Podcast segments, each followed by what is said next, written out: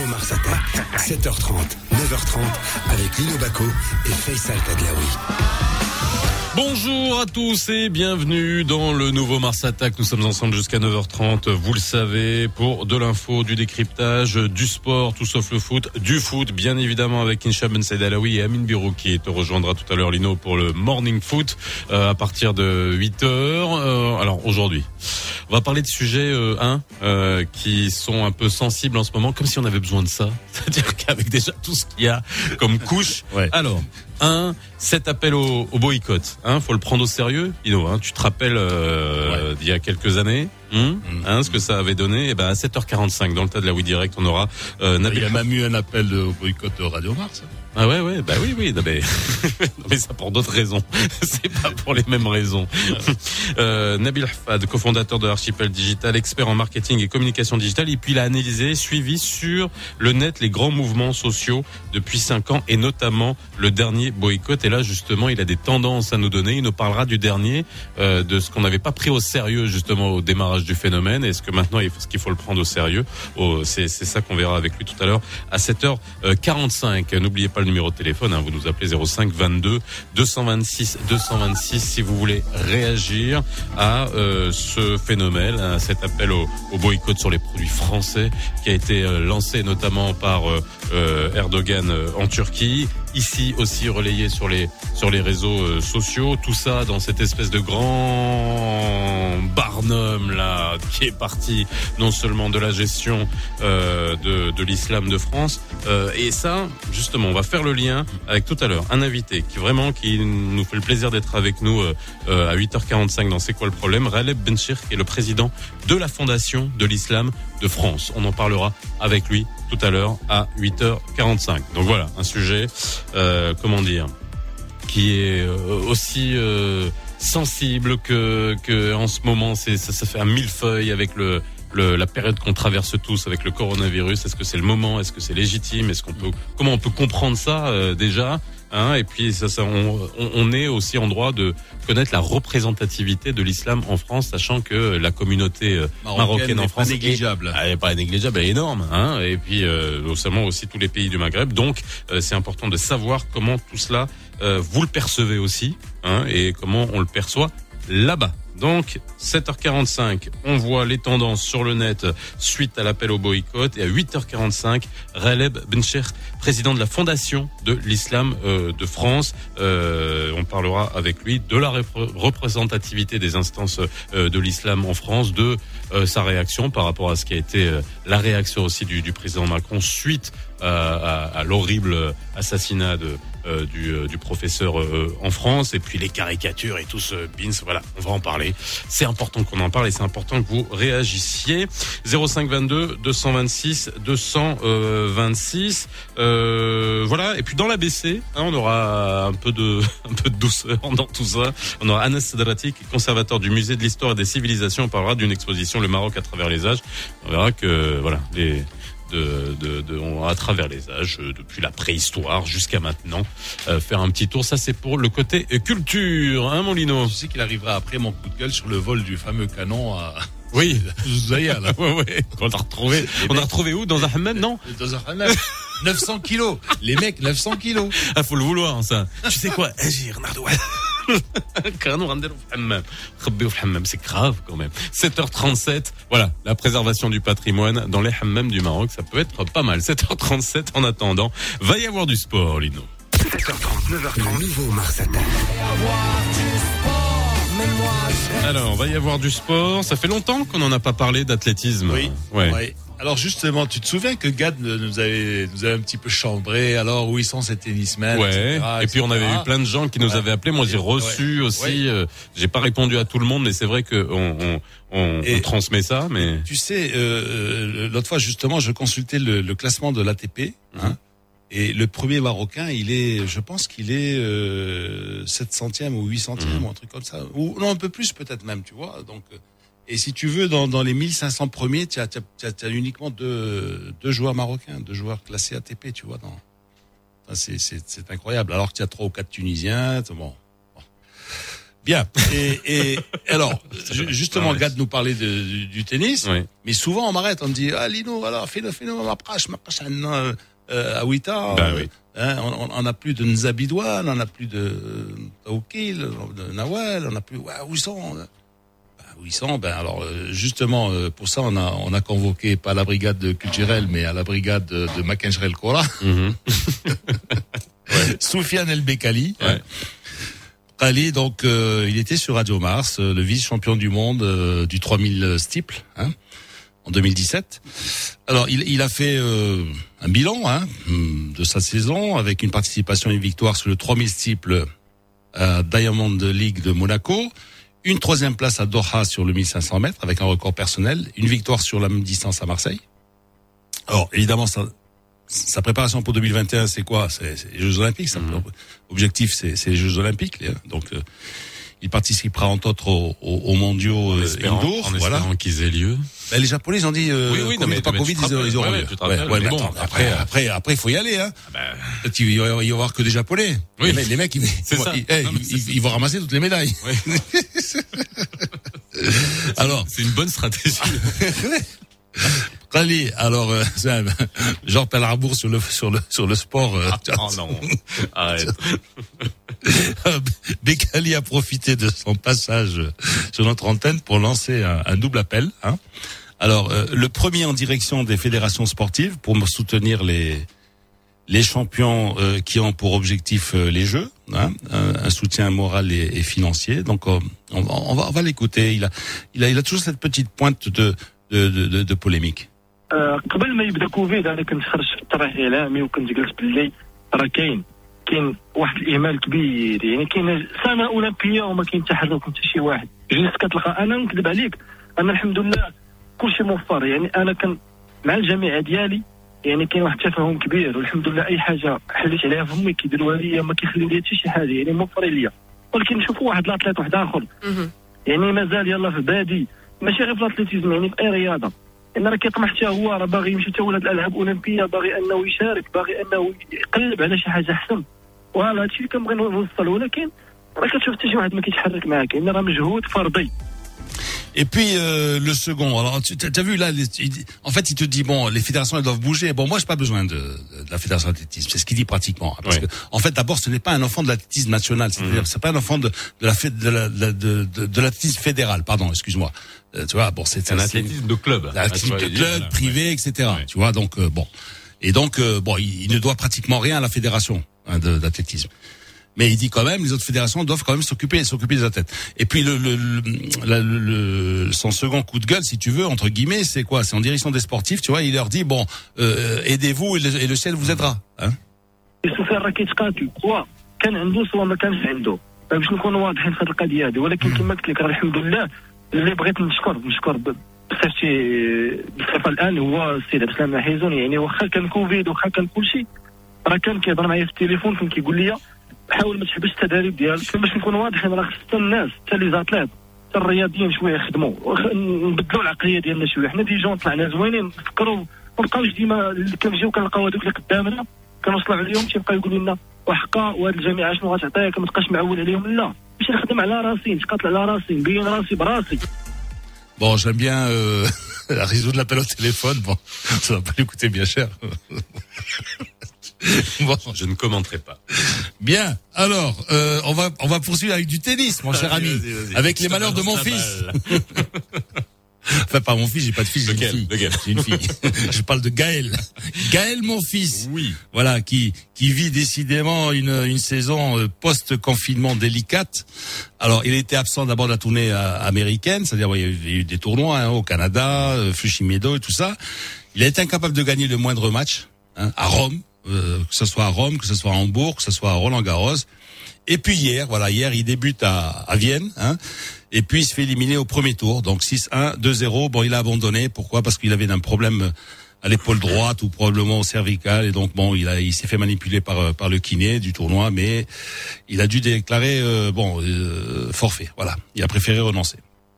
Alors, ce tournoi est, est intéressant, ce tournoi de Vienne, hein, Mhm. parce que euh, d'habitude il est concurrencé par celui de, de Bâle, tu vois. Donc, euh, et, et là, donc il y a pas de balle, Tu as pas de balle il y a pas de balle. Pas de balle pour un tournoi toutes de les balles, toutes les balles sont sont, sont en Autriche.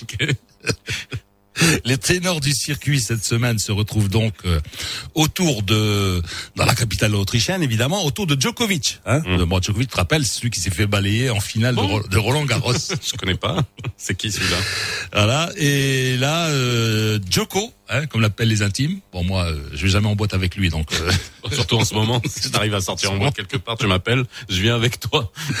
Alors, il aura une drôle de concurrence parce qu'il devra affronter euh, Thiem, hein, qui est l'Autrichien, qui est le régional de l'étape. Voilà. Hein, un peu pour euh, comme il y a peu de cyclisme. Et, euh, tiens, au fait, il y a, a- a pas de Vuelta aujourd'hui parce que c'était repos hier. Hein, donc, Oui, oui, non, il y mais a pas de cyclisme. aujourd'hui. pas ça compris. Et le Giro est terminé. Hein. Ouais, ouais, ça, on est. Ouais, et le, ouais, le Giro est terminé. Ils n'auraient pas pu le rallonger. ça dure toute l'année. voilà, voilà, c'est vrai. Alors donc il va retrouver Stefanos Tsitsipas, hein, il va retrouver Danil Medvedev, euh, André Roublev et Diego Schwartzmann. Voilà, voilà. Diego Schwartzmann. Voilà, joli monde euh, à Vienne Merci. pour donc, pour Lino. valser. Merci Lino. 7h44, on se retrouve dans quelques instants. On parle de cet appel au boycott et de la tendance euh, qu'on va suivre sur les réseaux sociaux.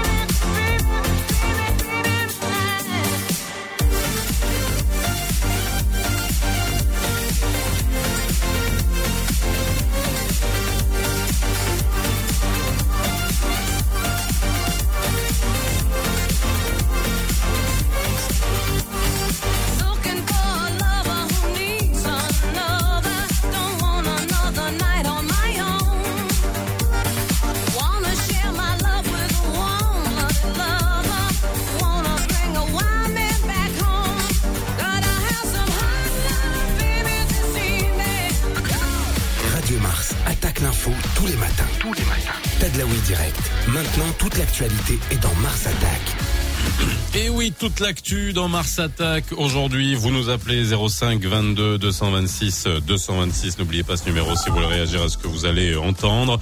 Aujourd'hui, on traite euh, bah voilà, de tout ce qui se passe en France, l'islam en France, l'impact de, des déclarations euh, de Macron, euh, notamment euh, sur avec les conséquences que ça a eu avec la déclaration de Erdogan, l'appel au boycott, euh, la manière avec laquelle l'islam est Je pense qu'on représenté en France. Erdogan. Hein Je, je pense que ça se prononce Erdogan. Erdogan Erdogan. Erdogan. Erdogan. Ok, Erdogan, si tu veux. Bon, mais Erdogan, on comprend. T'as compris de, de qui je voulais parler de toute façon. Voilà. Et euh, on a déjà eu un précédent en termes de boycott, et c'était une première du genre, même d'un point de vue mondial. Et est-ce qu'on n'avait pas un peu sous-estimé ça au départ Avec nous, Nabil Hafad, cofondateur de Archipel Digital, expert en marketing et communication digitale. Et puis il a analysé tout ça sur les réseaux sociaux. Il le suit, euh, ce, ce, ce- cette tendance, ce phénomène. Bonjour Nabil. Bonjour, bonjour. Comment ça va? Tout est là, très bien, Bah ça va, merci beaucoup. Tu sais, on peut se tutoyer, hein, on se connaît, il y a Ah, pas de bah, souci. euh, Vas-y, il y a pas, y a pas de problème. Nous ne sommes, sommes pas sur une chaîne française. Salam. Ah, Comme ça, là. Non, pas- non, non, parce que sur les chaînes françaises, j'adore. Les mecs, ils, ils sont toute la journée ensemble, tu vois. Euh, oui, mon cher Faisal, euh, avez-vous vu euh, C'est ça. Voilà. Allez, comme ça, ça c'est réglé.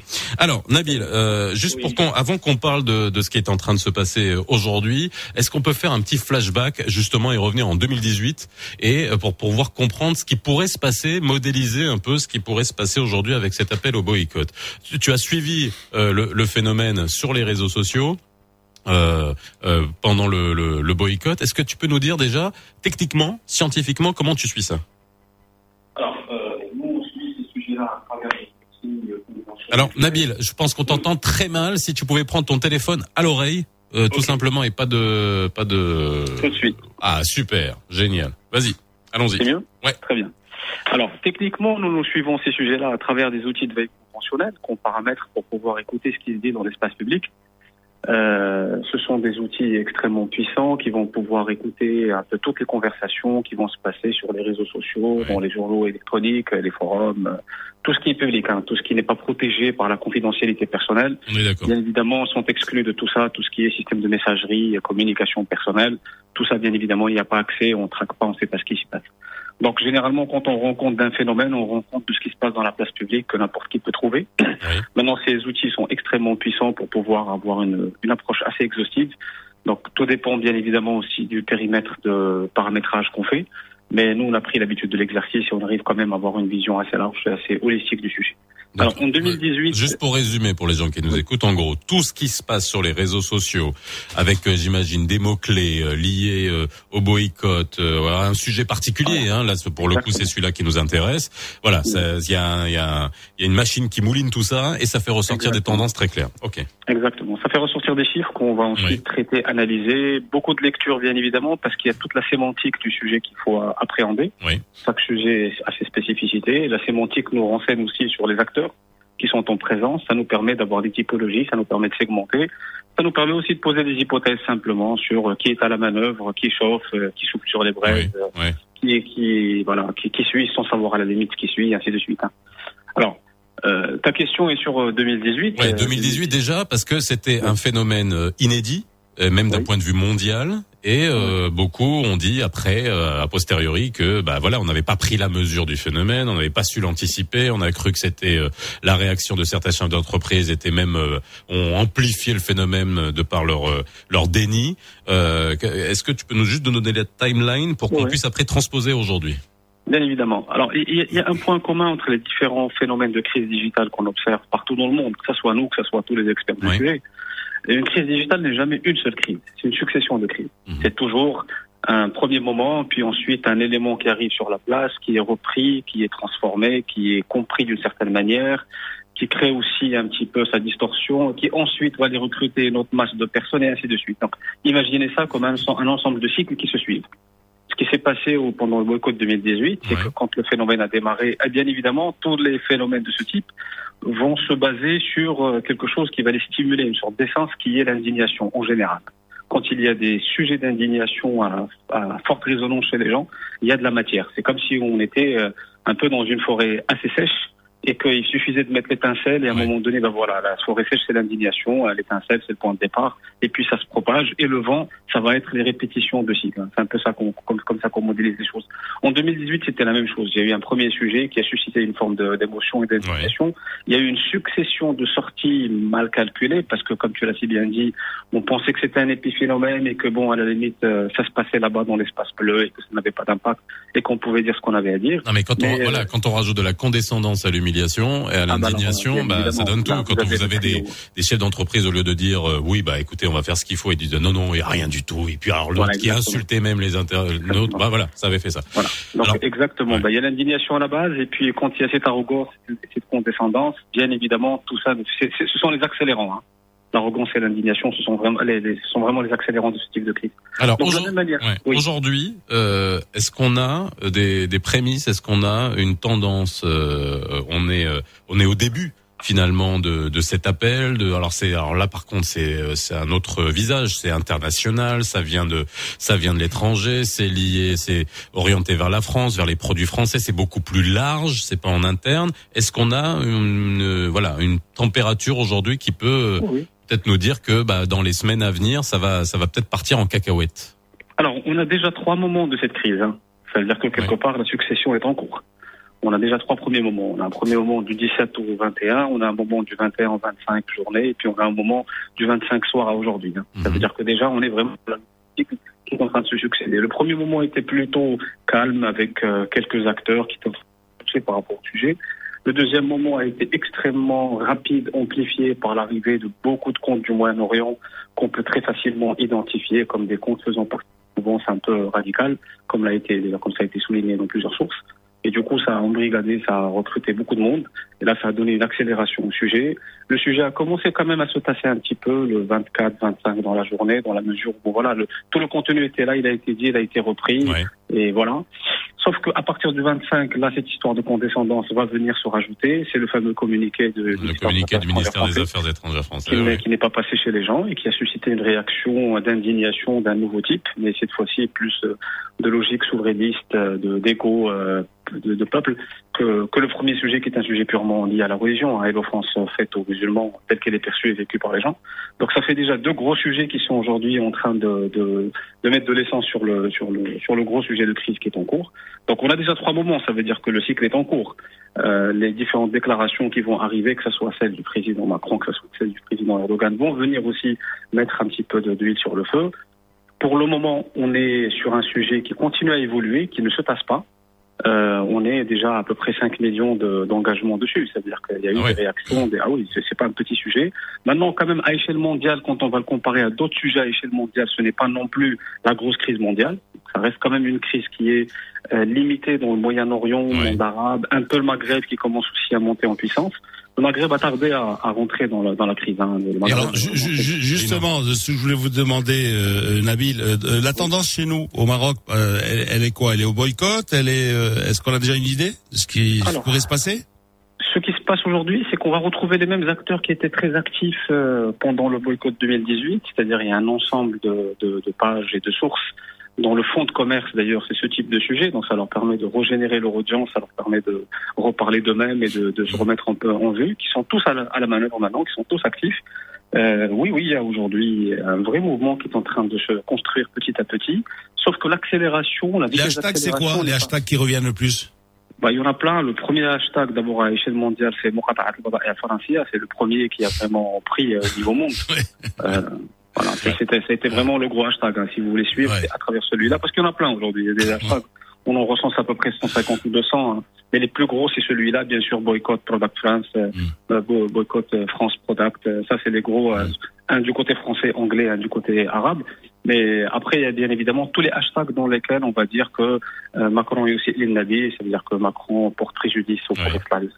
Donc il y a, il y, a, il y a une série de hashtags qui sont typiquement orientés euh, offense islamique. Il y a une série de d'hashtags qui sont typiquement orientés euh, boycott des produits français.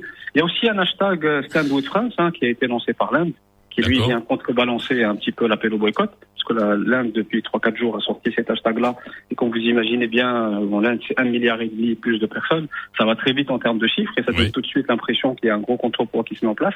Et aucun, Donc, euh, aucun contrepoids euh, au Maroc et dans d'autres, dans d'autres pays. Alors, on est vraiment euh, dans une L'Europe. Euh, Comment réagit l'Europe pas du tout. Voilà.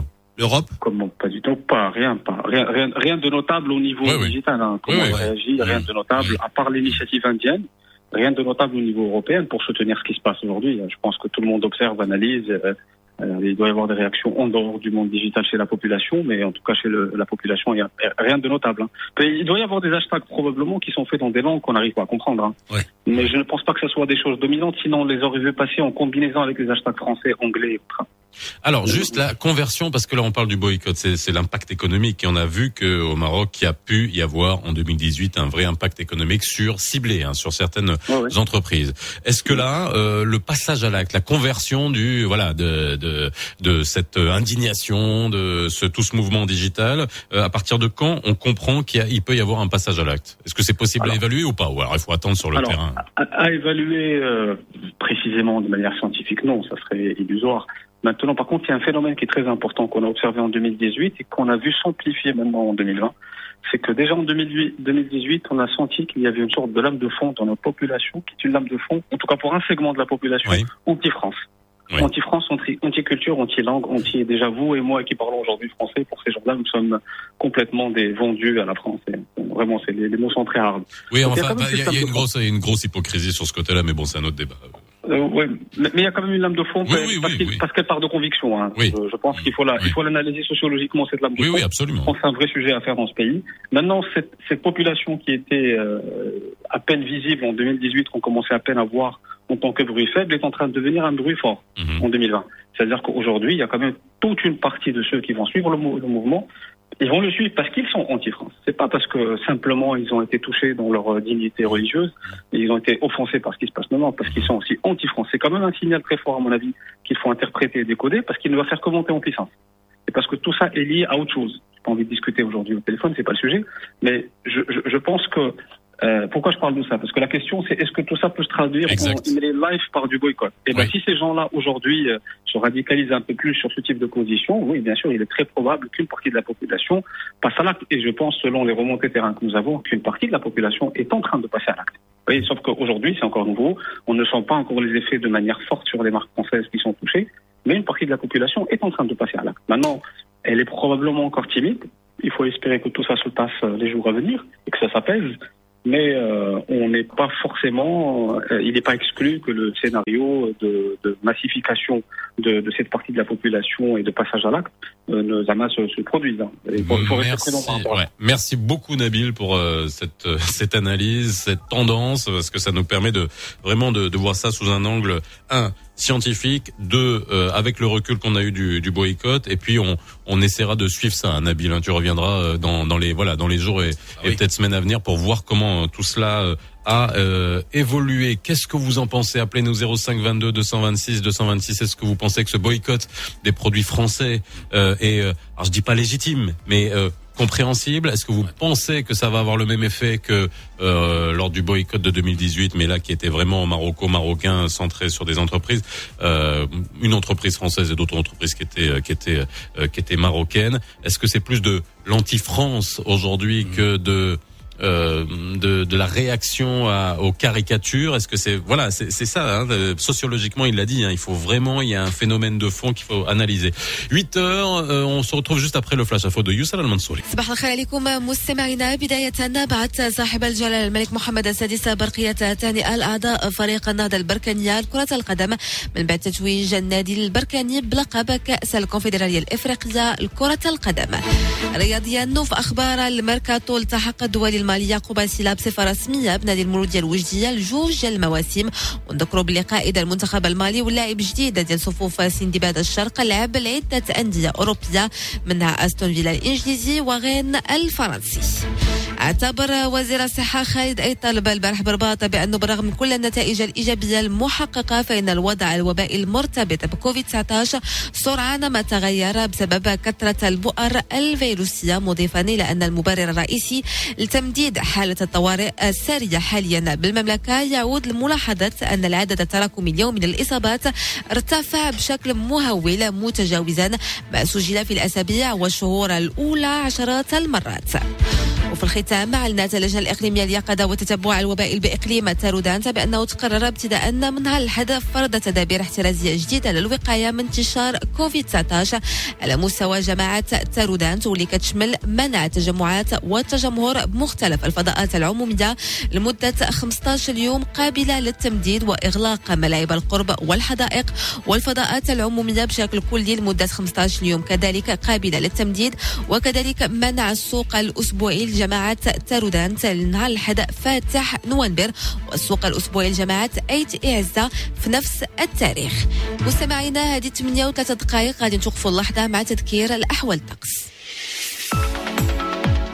الطقس كيف ما سبق وشرنا لها اليوم غادي يكون مستقر في جميع أرجاء المملكة من بعد التساقطات اللي كانت البارح. الأجواء غادي تكون مشمسة في كل من الدار البيضاء الرباط وفي طنجة مع درجات الحرارة اللي كتراوح ما بين 11 و 19 درجة. نفس الشيء في جهة الشرق وفي جهة فاس مكناس مع تواجد شوية ديال السحابة اليوم. في المقابل درجات الحرارة غادي ترتفع 24 في كل من مراكش واكادير باش تعاود تنخفض ل 21 في مدينة العيون ومدينة الداخله كاملة هذه 8 وربع دقائق عاود عليك فيصل تدلاوي باقي فقرات برنامج لو نوفو مارساتاك Et oui, il est 8h04. Bienvenue si vous venez de nous rejoindre dans le nouveau Mars Attack.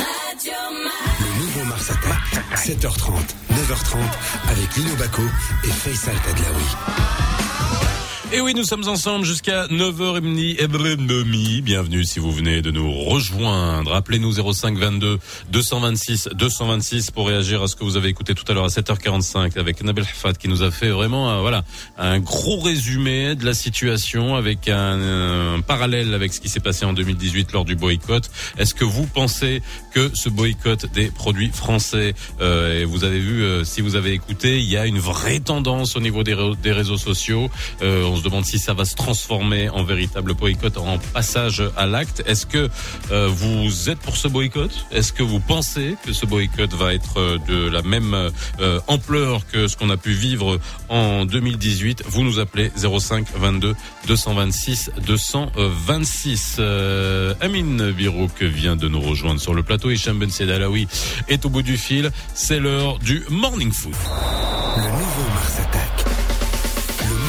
Le Morning Foot. Le Morning Foot. C'est maintenant.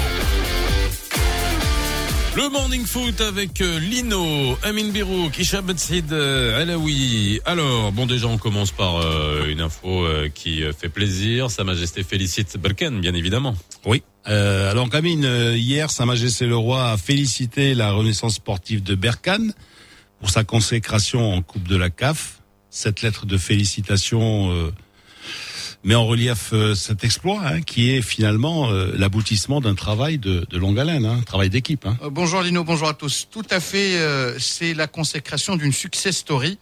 D'ailleurs, le souverain a rappelé qu'il fallait féliciter toutes les composantes de l'équipe, euh, les joueurs, les techniciens, les administratifs et les fans. Un effort qui vient couronner les efforts continus déployés par la RSB et la discipline et la compétitivité montrée lors de la Coupe de la CAF. Sa Majesté souhaite aux différents clubs nationaux, par ailleurs, davantage de succès pour remporter d'autres titres au niveau continental et international. Et oui, les victoires doivent appeler les victoires. Alors, Alors, on va au niveau du WAC On va au niveau du WAC. alors, Bon. moi, moi, je vous pose la question à vous trois. hein. Euh, Il y a eu du ménage. Alors, c'est quoi? C'est dû à la performance, enfin la performance, à la piètre performance Oui. dernière? Alors c'est un peu la question du jour, mon, Ouais. mon cher Faisal. Euh, voilà, euh, mes amis, il y avait un, il y aurait euh, un vent de changement au Wydad. Le club casablancais a indiqué dans un communiqué qu'il mettait fin aux fonctions de l'entraîneur euh, adjoint, Moussa Ndao. On va pouvoir le récupérer à 100% à Radio Mars. Et de l'entraîneur des gardiens, Saïd Badou. Euh, et puis on a aussi, euh, on s'est séparé euh, des, deux médecins de l'équipe, euh, du soigneur, euh, du masseur, voilà, ils sont, ils sont également compris dans cette valse de départ. Alors, ne serait-ce point l'arbre qui cache la forêt, mon cher Hicham Ben Saïd Alaoui? Bonjour Lino, bonjour. Je pense que c'est une suite logique à la gestion actuelle du WAC, qui est une gestion par certains points un peu soviétique. De la poudre aux yeux De la poudre aux yeux, comme on dit vulgairement C'est de la poudre aux yeux. C'est très soviétique, Lino. La figure tutélaire du chef. C'est très Khrouchtchev, etc. Et donc, bon, attends, on va, on va, voir si camarade président est réveillé, là. Belaïdov, là. Cherche Belaïdov. Et, et bien entendu, ce n'est jamais de la faute du chef. C'est toujours de la faute de six boucs émissaires, d'un bon commissaire, comme dirait L'autre, avec, oh, j'ai lu le communiqué qui était quelque part entre pathétique et lamentable, Catherine المدلك والمعيد البدني même pas المعيد البدني آه، طبيب الفريق المعيد آه، المدلك آه، ال- ال- المدرب المساعد c'est-à-dire le coach adjoint euh, c'est pathétique. Alors qu'on sait tous Ah qu'il ouais. ne s'agit point des six ou sept noms qui ont été couchés dans le communiqué. C'est beaucoup plus un mode de gouvernance, une structuration. Parce que c'est un C'est un brave mode de garçon, pensée. Moussandao, c'est un brave garçon, voilà. Et ça. pourquoi on va, mettre, on va mettre le nom de Moussa, on va l'associer à, à, à- Ouais. à pareille histoire, alors qu'on sait tous que le débat n'est pas là. Est-ce que c'est Moussa Ndao qui a euh, chapeauté la cellule recrutement? Est-ce que c'est Moussa Ndao qui a chapeauté le recrutement des coachs également? Est-ce que c'est Moussa Ndao qui a opté pour cette gestion très unilatérale des choses? Bon, j'espère que c'est le début. C'est peut-être une manière de revoir et de changer toutes les composantes, peut-être. Mais sinon, là, ce serait encore pire. Ça veut dire que la leçon n'a pas été retenue par Monsieur le Président du Wydad et qu'on est là à changer les meubles pour faire croire qu'il y a un changement de profondeur. Moi, moi, moi, je dirais même plus. Elle vient après le fameux mea culpa qui a été pondu quelques heures après l'élimination face à Elle est, et j'ai l'impression que c'est une une sommité, C'est une, suppose, non par une sommité ou un- c'est Rissalt Ghofran Dial Ma'ari, euh, mes, amis, par- pardonnez-moi, il est moi méchant, qui se est Et le plus grave dans tout ça, c'est que ça ne va pas aboutir à des changements structurels dans le mode de gouvernance de l'équipe. Moi, j'imagine que cette équipe, ou que le président Eh. va annoncer deux, trois recrutements dans la semaine à venir, comme ça on mettra de la poudre aux yeux, et puis on dira, allez, on va se préparer pour le championnat, et puis on oublie tout, on efface tout et on recommence. À moins, à moins de, lui- à moins de lui acheter euh, dans une grande surface euh, l'outil, l'outil préféré de, de, de Sarkozy. Le, car, le Karcher, Ouais. pas le nommer. Parce que finalement, Hichem, franchement, Ouais. franchement, honnêtement, Nassiri, depuis 2014, Eh, je vous de fais très bons noter, résultats. je vous fais noter, mes chers amis, qu'Amin Birouk est supporter de l'ASFAR. Mais Oui. il s'emporte, il s'emporte comme un, hein, comme un, un, un supporter du Ouida de euh, quoi, euh, effarouché, déclaré. et- et- Non. effarouché. Comme un nationaliste, Lino. Honnêtement, honnêtement, honnêtement. Ah oui. D'un Est-ce que ça vous, va, ça vous a fait plaisir que la presse égyptienne se gosse du Wydad? Non. Absolument. Alors là, Alors, alors est-ce que ça vous, fait, ça vous a fait plaisir de montrer ce visage contre l'Ali, notamment au match retour? Non. Eh ben, Ah. c'est l'aboutissement d'une politique où les décisions sont prises par un petit comité, voire par une seule personne. Et aujourd'hui, Oh je suis Oh là désolé, là. Oh je là suis désolé, je suis désolé. Le Wydad a besoin d'un changement radical de cap. Oh. Le Wydad a besoin d'une gestion à la Mécoire. Et Dieu seul sait que Mécoire, c'était dans les années 70. Attends, il y a- il y, a- il y a eu d'autres présidents quand même, non? Il n'y a pas eu d'autres présidents Gestion modélique, Mécoire. Infrastructure, gestion euh, très rationnelle, recrutement et titres. Et jeunes de l'équipe, euh, des, des- de, euh, issus des catégories inférieures qui ont intégré l'équipe première. Aujourd'hui, depuis Radès, moi j'ai l'impression que c'est l'effet boule de neige, c'est euh, l'effet domino et tout était en train de s'effondrer autour de ce club. Oui, mais Amine, est-ce que tu vois l'actuel président du WAC, directeur de l'Office des exportations, bien président ou ambassadeur à la Qu'est-ce que tu es méchant alors Qu'est-ce que tu es méchant Euh, alors Il est la métaphore. Non. Soyons. Ah ouais, ouais. Je dirais- attends, je- je attends. dirais- je- Et je qui te dit qu'il pourrait pas être un excellent directeur de E? L'OCE? Hicham, on ne lui demande pas de s'y connaître en football, on lui demande de savoir déléguer, de savoir mettre les hommes qu'il faut à la place qu'il faut, de mettre des commissions, de responsabiliser les gens. Donne-moi les noms des membres du comité du WIDAD dans son intégralité, à part les têtes visibles. Donne-moi les responsables des commissions. Donne-moi une idée sur l'organigramme du WIDAD. En tout cas, Amine, je peux donner le- les responsables de la faillite actuelle du WAC. C'est les six qui figurent dans le comité. Là, ça me rappelle Louis XIV. C'est Louis XIV. Son défunt père lui avait adjoint un souffre-douleur. C'est-à-dire, quand il faisait une bêtise, il y avait un souffre-douleur qui prenait pour Louis XIV. Qu'est-ce qu'on est en train de voir Bon, j'ai C'est compris. Moussanda Je vous ai compris. Bah, maintenant, mon c'est Moussanda, ben oui. Et le Moudellik, le Moudellik a failli. Tout ça, c'est la faute de le Moudellik et de Moussanda. Non, là, ce- soyons sérieux. J'allais tenter une métaphore de très mauvais goût. J'allais dire, Non, non, eh, Ouais, eh, ouais, eh, en ça suffit. ouais. Oh, oh, oh, oh. Tu as parlé là, de l'OCE. Il m'occupe plus que tu, tu parles de la Cour de justice de la haie. Et, Ouais. puis, et là, c'était complet, c'était bouquet, là. Hein non, j'allais parler de la Syrie, Lino. Mais ça, c'est un autre, ouais, c'est un autre sujet. ouais, ouais, non, ça, c'est... Bien. Alors, on va poursuivre avec quoi? Ben, bah, le Raja, Avec le Raja. ils vont être prêts Alors, ou pas? Parce que ça fait longtemps qu'ils jouent pas là. Eh ben ju- justement, euh, le, le Raja, euh, il joue pas depuis euh, ben, euh, depuis le 18 octobre. Hein, il va pas jouer du 18 octobre au 1er novembre. Eh hein. Alors on a des nouvelles quand même euh, de de ses adversaires. Hier, le Zamalek euh, a, a battu euh, Ismaili, hein, donc euh, un autre futur rival justement des Verts et Blancs, mais cette fois-ci en, en Coupe arabe. 3-1 avec euh, un dernier but signé Ben Cherki. Bon, une blessure, du, un signal la blessure de, de Al Winch, hein, à la veille d'Halloween. Euh, donc, euh... Faisal adore ce genre de. Non mais d'habi- d'habitude c'est Birouk qui sort ça. Mais je comprends pas. Il y a, il y a un transfert de compétences Je- je qui se fait piétine. à un moment donné. Je piétine ces plates-bandes là. Ok. Alors, question, le Raja ne risque-t-il pas d'être à court de préparation hein? Ça, ça risque de peser lourd, ce fait de ne pas jouer pendant 12, euh, 12 jours. Est-ce que je peux poser une question à Amin Birouk, qui avait accompagné cette équipe du Raja à Doha pour Mhm. disputer la Super Coupe d'Afrique? Là, j'assimile le terrain de Doha au terrain du Caire, parce que ça se sera sans public sur une pelouse de bonne facture, c'est un peu Doha, avec de meilleures conditions climatiques. Si le Raja, certes avec un effectif un peu différent, il y avait un effectif qui est également parti s'exporter partiellement du côté de Berkane, le Raja, avec un bon état d'esprit, il est capable de bouffer cette équipe du Zamalek comme il avait bouffé en son temps cette équipe de, euh, de l'Espérance. Moi, pour moi, il n'y a absolument aucun débat. La balle est du côté du Raja, elle n'est pas du côté du Zamalek, parce que le 1-0 signifie que à 1-2, ils sont en à 3-2, à 3-0, à 2-0, à 1-0, ils jouent les tirs au but. Donc je pense que cette équipe du Raja a son destin entre ses mains, très largement.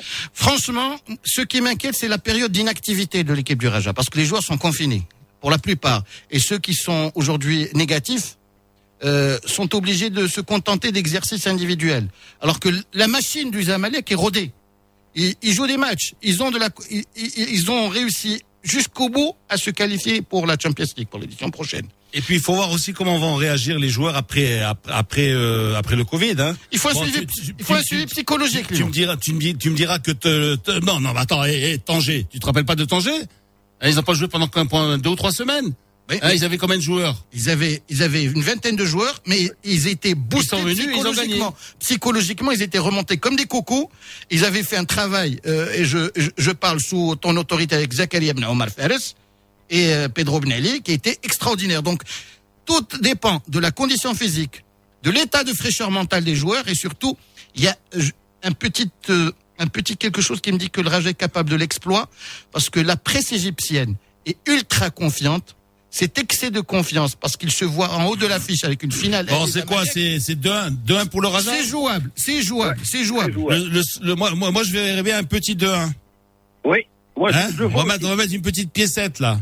Hein Et, et- et je me mets aussi à cet humour en disant que l'IRT qui avait été remontée comme Moukoko, comme Junior Moukoko, elle a intérêt à faire des émules ici du côté du Raja. Euh, vous êtes de drôles de coco.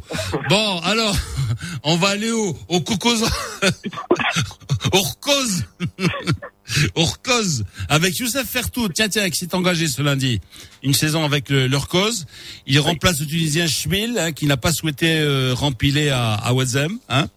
Et puis, toujours en parlant de Mercato, attention les gars, qu'est-ce qui se passe au Mouloudia Doujda? Hein?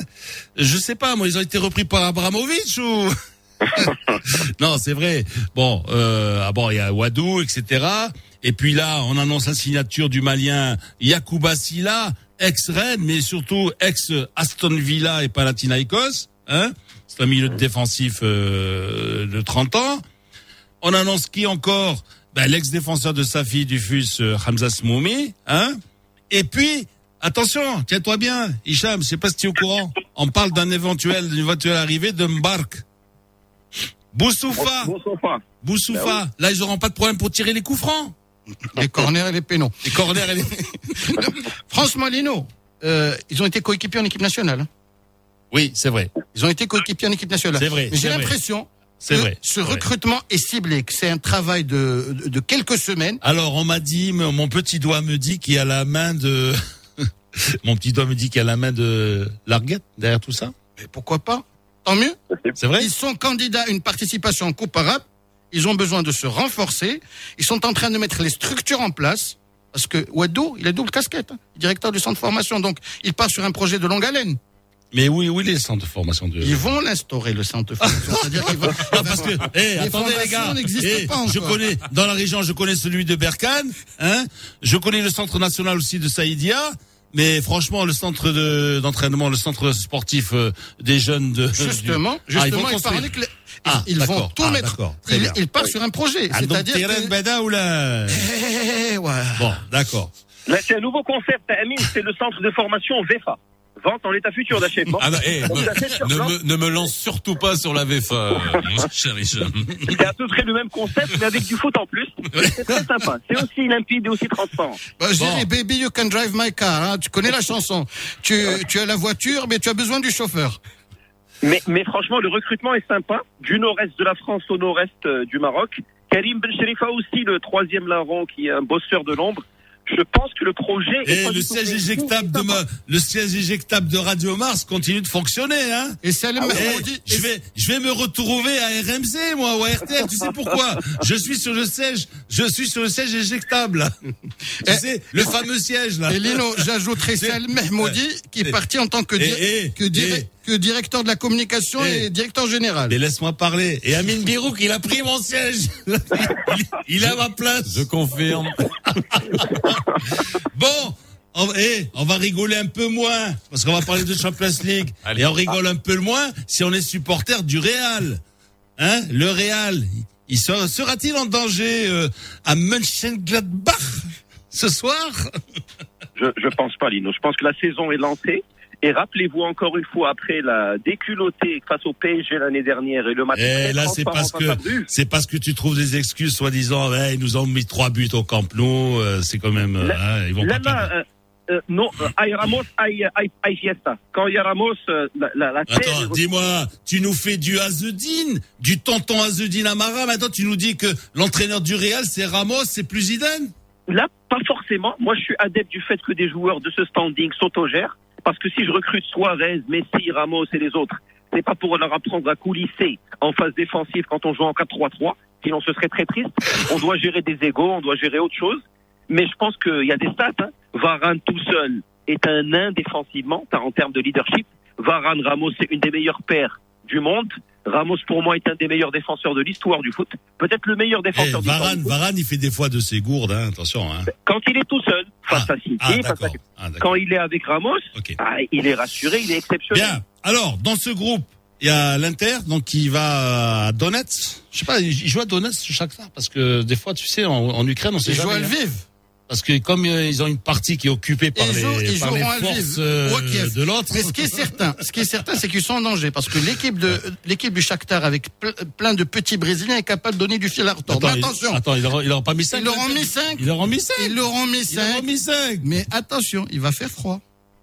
Il va faire froid. Le général hiver commence. Et je vais te dire un truc, une fois j'étais à Milan, je me suis tapé du moins 15. Hein. Ouais, ouais, ouais. Ouais, attention. Hein. Mais- Demande, demande, à, demande à, à- à notre ami Hicham, de temps en temps, il va. Mais, euh, ne mais- crois pas que. mais cet interne ne carbure pas encore. Ah oui.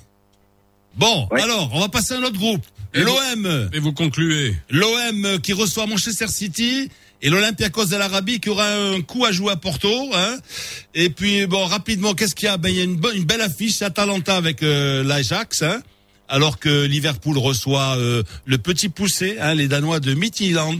Midtjylland, hein, ça fait un peu... euh, C'est mitigé, quoi. dix- dix- ouais. Et le Bayern qui devra répondre à, à Moscou, hein, locomotive, et l'Atlético de Madrid, bon battu et humilié à Munich, Bah, ils qui vont- reçoit ils vont- Salzbourg. Ils vont valser. Qu'est-ce hein. qu'est-ce que tu vas voir comme match toi, ce soir? Moi, je vais revoir, allez, tous le Real, yak. la- pas du tout, je vais revoir la rediffusion de, de AS Roma Milan pour essayer de comprendre le troisième but de la Roma, le penalty. Pour essayer Ah. de comprendre ce qui a été sifflé contre Pedro, euh. Oui, Hicham, oui, oui. mon œil. Bon, bah alors ton Mon œil. Très bien, ton œil, vos yeux. Merci. Touchez Lino. pas ma Roma. Merci Amine, merci Montréal. Hicham. C'est dur de les contenir tous les trois. Voilà, ça sera comme ça tous les matins dans, dans le morning foot. 8h23, vous nous avez appelé au 05 22 226 226 pour réagir à ce que vous avez entendu tout à l'heure. Notre invité de 7h45, Nabil Hafad, qui nous donnait les tendances sur les réseaux sociaux par rapport à cet appel au boycott. On a Abdelhadi de Tétouan. Bonjour. Oui, bonjour. Bonjour Assidi. Euh, alors, par rapport à euh, le boycott, Oui. alors je pense euh, qu'il y a des gens qui vont réagir, de la partie de la population qui vont réagir par rapport à leur dignité. Mhm. Il y a une autre partie euh, qui est, qui est anti-française. Oui. Il y a aussi une autre partie qui va être sur la vague. Je m'explique. Par rapport à la troisième partie. La troisième partie va être, qui va- qui va être sur quoi? Sur la vague. Ah, sur la vague, d'accord, pardon. monter, Oui. sur la vague. Oui. Alors, euh, comment ça va se passer? Bien sûr, euh, les, les- les- les entreprises françaises ciblées, elles ont des, des entreprises concurrentes. Et là, il y aura bien, bien sûr l'effet de la concurrence qui n'est pas saine.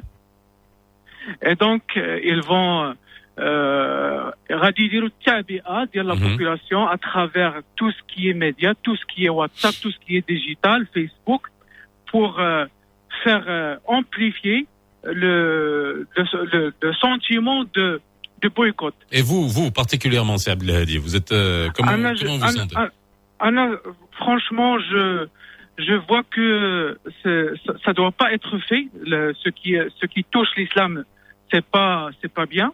C'est un geste euh, que que j'accepte pas. Mhm. Mais le le fait de boycotter, c'est pas une solution pour moi.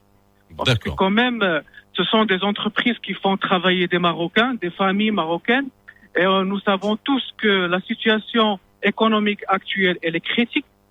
Donc, euh, s'il y aura des répercussions économiques sur ces sociétés, sur ces familles-là, il y aura beaucoup de difficultés dans ce sens. Merci beaucoup, c'est Abdelhadi, euh, de nous avoir appelé de Tétouan. Abdelzak de Meknes, euh, notre deuxième appel. Bonjour Assidi.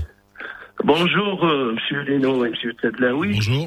Bon, concernant le, le, le, le thème d'aujourd'hui, bon, j'ai un certain nombre de questions. Je me suis euh, posé un certain nombre de questions. J'aimerais bien que vous les partagiez avec On va les partager, bien évidemment.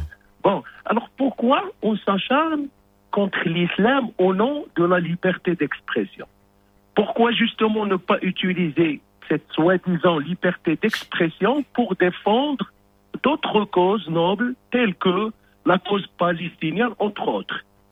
Pourquoi un chef d'État, au lieu de tenir des propos vexatoires qui ne font qu'ajouter de l'huile sur le feu, euh, s'efforcer et, et tenter d'apaiser la tension? Pour moi, c'est de la provocation pure et simple d'un plus d'un milliard et demi de musulmans de par le monde, et c'est une provocation gratuite et un peu de retenue, s'il vous plaît, s'il vous plaît, messieurs les responsables français. Voilà mon. Merci beaucoup. C'est Abdelzak d'avoir réagi. Et je rappelle que tout à l'heure, à 8h45, nous aurons dans C'est quoi le problème Raleb Bencher, président de la Fondation de l'Islam de France. hein, et on lui posera, et on partagera avec vous euh, ces questions-là qui sont nombreuses, euh, bien évidemment. On prend un dernier appel euh, Simon Sori, très rapidement. Après, ça sera le coup de gueule de Lino. Bonjour Simon Sori. bonjour استاذ فيصل بخير لاباس عليك الحمد لله يبو. كذلك كل سليم وكذلك Alhamdulillah, barakallah Bien, fik, Assidi. moi, moi, moi, personnellement, je suis contre euh, l'idée du boycott. C'est un avis tout à fait personnel. Oui, oui. Tout à fait, parce que bon, euh, d'abord, nous sommes trop engagés, Maroc et Maghreb, avec la France.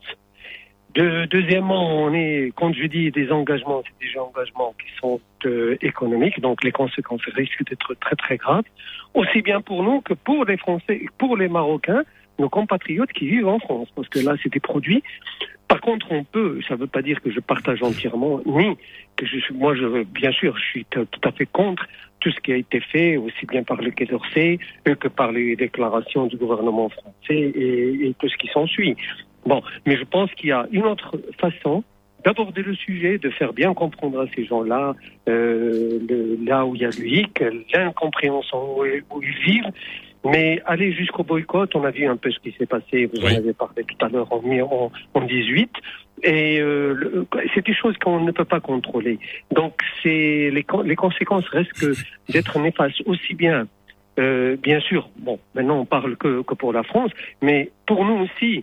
Donc euh, attention, attention, il faut bien réfléchir. Merci beaucoup, merci beaucoup Simon Solé, merci. Alors voilà, tu vois, les trois, on a bien entendu le côté vexatoire sûr. de tout ce qui s'est passé, et ça on l'a bien compris sur les réseaux sociaux, et puis du pragmatisme vis-à-vis du, du boycott, parce que et C'est ça sûr, on en parlera. tu, tu boycottes la centrale laitière. Il y a combien de Français qui travaillent à la centrale Ah, laitière bon, et après- T'as les cadres, peut-être, directeur général, je Il faut sais être- pas. il faut ouais. être ré- il faut être réaliste. Après, t'as des centaines d'ouvriers marocains, donc va- des centaines de familles marocaines. Et surtout sur cette question-là, je le rappelle tout à l'heure, euh, 8h45, ne ratez pas, euh, Siraleb Benchir sera avec nous, président de la Fondation de l'Islam de France. Il sera avec nous au téléphone. Euh, le coup de gueule de Lino, très rapidement. Le nouveau Mars attaque. Lino Baco a toujours quelque chose à dire. Lino attaque. Lino attaque. Dans le nouveau Mars attaque. Alors, une arme historique, mon cher Faisal, un canon de 900 kilos et vieux de 4 siècles a été dérobé sur la muraille des Oudaya à Rabat. Oui, j'ai vu ça. Il y a quelques jours, la police l'a récupéré in extremis dans un hammam où les voleurs s'apprêtaient à le fondre. C'est incroyable. Bon, mais vrai. Alors, il s'agit du, der- du deuxième larcin du même type, après celui commis pendant la première période du confinement. C'est vrai que le, le bronze et le cuivre de ces armes historiques sembleraient attirer les malfaiteurs. À l'image de ceux un peu ceux qui qui dérobent ou qui dérobaient des kilomètres de, de câbles électriques. hein. Alors, je m'interroge euh, d'abord sur l'absence de, de surveillance de certains sites. Parce que, je sais pas, si s'il y avait une caméra, peut-être, quand tu vois les mecs qui s'approchent du canon, qui commencent à se soulever, ils vont le tirer, tu dis, eh, tu envoies une patrouille, tu dis. Au lieu d'aller récupérer dans le, dans le, dans le, dans le hammam. Alors, quelle valeur nous accordons à ces trésors inestimables hein, du patrimoine Ne faudrait-il pas créer un service de police dédié à la surveillance des sites historiques et archéologiques Aider en coordination avec le ministère de la Culture et de l'Institut des sciences de l'archéologie. la fédération des. Ah ouais, non, c'est dingue. Alors, c'est vrai que par le passé, le site de Volubilis avait fait l'objet de, de pillages. Et qui dit pillage, pillage dit... L'autoroute, ça. Moi, j'ai la carte. dit détérioration. Alors, préserver la mémoire, c'est défendre quand même une identité, une culture. Hein, euh, et c'est vrai que quoi, un peuple qui efface son passé euh, a du mal à se, à se projeter vers l'avenir. Et dire qu'en Islande, mon cher Faisal, il est interdit d'exporter le moindre petit galet ou roche volcanique. Et ouais. Voilà. Et en parlant d'histoire, de patrimoine, à 8h34 dans la brigade culturelle, on a convoqué Anas Drati, qui est conservateur du musée de l'histoire et des civilisations par rapport à l'exposition Le Maroc à travers les âges qui aura lieu jusqu'au 30 janvier. On aura plus de détails par rapport à cette expo. On est un peu en retard, mais c'est pas grave, 8h31. pas le de ma faute, hein. Avec c'est pas ta faute. Bonjour à tous. Sa Majesté le roi Mohamed VI a adressé un message de félicitations aux membres du club de la Renaissance sportive de Berkane à l'occasion de sa consécration à la Coupe de la Confédération africaine de football. Toujours en sport, les dirigeants du Rapide Ouazzam n'ont pas mis beaucoup de temps pour trouver un successeur à l'entraîneur tunisien Mounir Chbil et il s'agit du technicien Youssef Fertout qui a paraffé un contrat d'une saison renouvelable. Santé pour le ministre de tutelle Khalid Aitalb. Malgré les acquis et les résultats positifs obtenus, la situation épidémiologique liée au coronavirus a rapidement changé en raison du grand nombre de foyers de contamination et que la prolongation de l'état d'urgence actuellement en vigueur s'explique par la forte augmentation du nombre quotidien de contaminations dépassant largement ce qui a été enregistré durant les premières semaines et les premiers mois. Et puis en France, l'appel au boycott de produits français au nom de la défense de l'islam, lancé dimanche dans plusieurs pays du monde arabo-islamique, fait redouter à la communauté musulmane de France une surenchère dans un climat politique, religieux et identitaire perçu comme D'ailleurs, le président du Conseil français du culte, musulman, Mohamed El Moussaoui, a appelé hier les musulmans de l'Hexagone à défendre l'intérêt de la France. Et justement, nous en avons parlé tout à l'heure et nous continuerons d'en débattre à 8h45 en compagnie du président de la Fondation de l'Islam de France, Rel Benchir, dans C'est quoi le problème? Voilà pour ce qui est de l'actu. Il est 8h34 sur Radio Mars. Place tout de suite à la météo.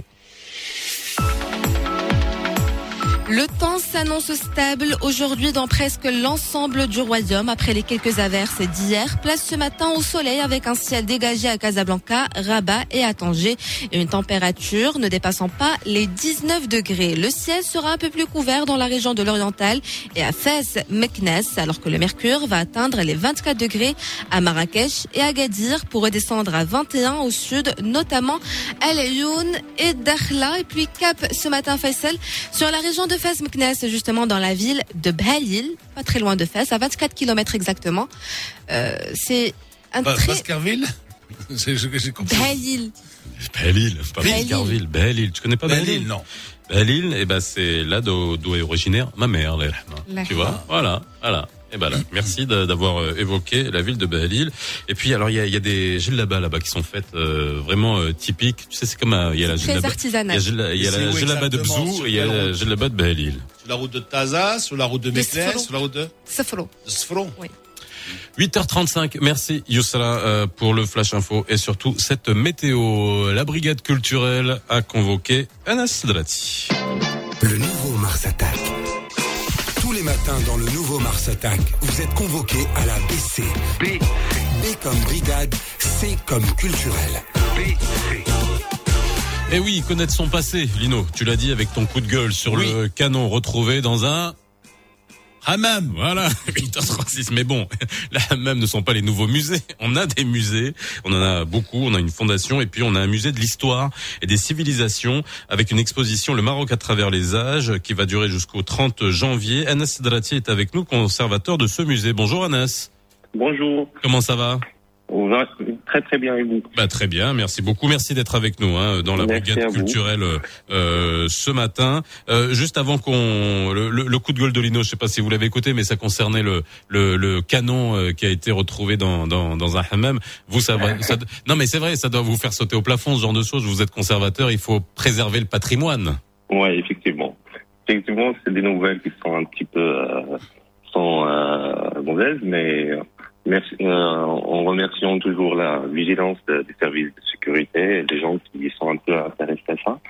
Non mais c'est vrai, euh, eh, il y a quelques franchement, euh, tu reviens 15 ans, 20 ans en arrière, le, le, le canon il serait resté dans ce hammam ad vitam aeternam ou alors il aurait été vendu etc. Là, euh, on l'a retrouvé et puis c'est une bonne nouvelle. Mais c'est pas de ça dont on va parler, c'est de cette euh, euh, exposition le Maroc à travers les âges et qui est euh, extrêmement importante parce qu'on a euh, nous notre histoire mais alors euh, pour remonter très loin, hein, euh, de aller jusqu'à la préhistoire, et puis on a une vraie euh, euh, au Maroc, on a des découvertes absolument incroyables qui ont permis de comprendre euh, beaucoup de choses sur sur l'humanité. Que voilà, est-ce que le Maroc à travers les âges, ça commence de quand jusqu'à quand cette exposition? Donc cette exposition, ça commence à peu près de plus d'un million d'années. Donc euh, les plus anciens restes euh, et vestiges archéologiques qui sont découverts à Casablanca, surtout euh, dans les grottes de Sidi Abdelrahman, euh, Carré Thomas. Et donc cette exposition commence de Sepachulien, donc le paléolithique euh, ancien, donc euh, vers euh, donc vers la fin c'est le 19e siècle, donc toute la, préhistoire du Maroc.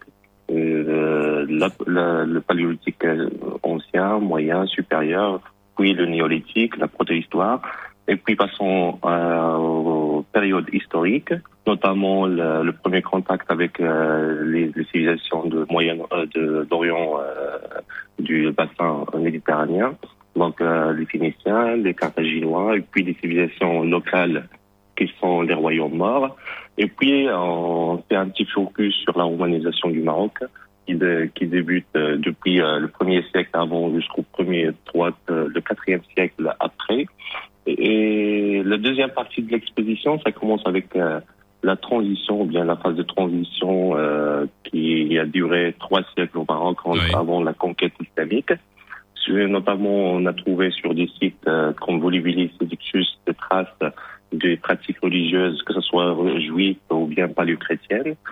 Et puis, on continue sur euh, le- toute une histoire des monnaies euh, sur le Maroc euh, sous- les dynasties islamiques, euh, notamment les Idrissides, Almoravides, Almohades, euh, Mérinides, Saadiennes et, et, et, et Alaouites et euh, quelques thématiques qui met en, en évidence cette, cette trace de la civilisation islamique au Maroc, comme la céramique, la- l'architecture, la civilisation de l'eau. Et on a essayé aussi sur, sur, sur cette exposition de mettre en, en avant la dernière découverte euh, du crâne de Jebel Roud, euh, donc euh, qui place le Maroc euh, comme le berceau de l'humanité, donc le plus ancien Homo sapiens euh, trou- euh, découvert au Maroc, qui date actuellement à 315 000 ans euh, euh, de- depuis la dernière découverte de 2017. Alors, est-ce que moi, la question, c'est quand on vous écoute, c'est absolument incroyable. Et mais encore une fois, moi, je vais vous poser la question est-ce qu'on a suffisamment, euh, on va dire, fouillé les sous-sols du Maroc pour euh, faire ressortir? Parce que ce que vous nous dites, et on le sait, le Maroc a été le passage, le point de passage, et a dû être le point de passage depuis. euh, mais alors là, on, on, on revient à des centaines de milliers d'années. Là, on parle de, de millions d'années. Les Vandales sont venus, les Byzantins, les, les Visigoths, les, les, les, les Phéniciens, les bref, euh, voilà. Et puis, est-ce qu'on a finalement produit assez de, de pièces qui nous permet de vraiment de mieux comprendre et analyser Euh, Je crois que suivant la carte archéologique qu'on a, que ce soit les sites qui sont déjà connus, ils sont euh, peu fouillés. Donc, euh, si on parle d'un grand site euh, comme Lixus qui, qui, qui en a 60 hectares, donc il n'y en a que 10 hectares qui sont fouillés. Donc, imaginons qu'il reste deux siècles, trois siècles de fouilles archéologiques. Et si on projette ça sur tous les surfaces qu'on a archéologiques, euh, sur ces sites connus, euh, ou bien les sites qu'on n'a pas encore euh, découverts, donc on peut dire qu'on a beaucoup de choses à faire. Euh, Il n'y a pas assez de compagnies archéologiques euh, parce que ça coûte un petit peu cher, que ce soit pour les compagnies marocaines ou bien pour les coopérations avec l'étranger. Ça- ça avance mais lentement. Le, normalement, euh, quand on fouille euh, de, Maintenant, il n'y a que des découvertes qui sont euh, magnifiques, qui sont euh, qui font le buzz dans tout le monde. Oui. Euh, dernièrement, pour, que, que, pour- on a des, des, des anciens bijoux euh, qui sont datés à 80 000 ans pour la grotte de Safoural dans le Maroc oriental. On a l'ancien ici à côté à Rabat, euh, un ancien couteau en os qui date de 90 000 ans. Donc, euh, même pour les fouilles que qui, euh, qui concernent les périodes euh, historiques, notamment l'Antiquité et tout, donc on a des découvertes énormes, que ce soit dans les sites de Rira, à côté du Istimal, euh, l'Orpa, ça, aussi là. Donc, euh, peu à peu, avec les moyens de, de bord des archéologues marocains et des petites compagnies de fouilles qui font, il y a des résultats qui sont exceptionnels. Qu'est-ce qu'on fait, qu'est-ce qu'on fait pour des sites comme Guisser, par exemple? Comment Des sites comme celui de, de, de Guisser. Guisser. euh, Guisser. Oui. Ben, Guisser, euh, où, où l'aide Sidi Ben Daoud, à côté de, de, de, de Stat, là. Oui. Ben, vous, avez, vous, avez, vous avez un site romain qui est extraordinaire. Moi, à l'époque, j'avais un ami qui était président du conseil euh, communal. Il voulait faire un parc. Ils ont commencé à creuser, ils sont tombés sur des ruines romaines. Bon, il Ouais. euh, y, a, il y, a, y a des, des, des, des personnes qui sont des, des archéologues qui sont venus de Rome, etc. Ils ont dit oui, exactement. Ce sont des, ils ont certifié ça, etc. Et puis ils ont, ils ont tout rebouché, voilà, pour pas qu'il y ait de pillage ni, ni rien. Mais Ouais. finalement, voilà.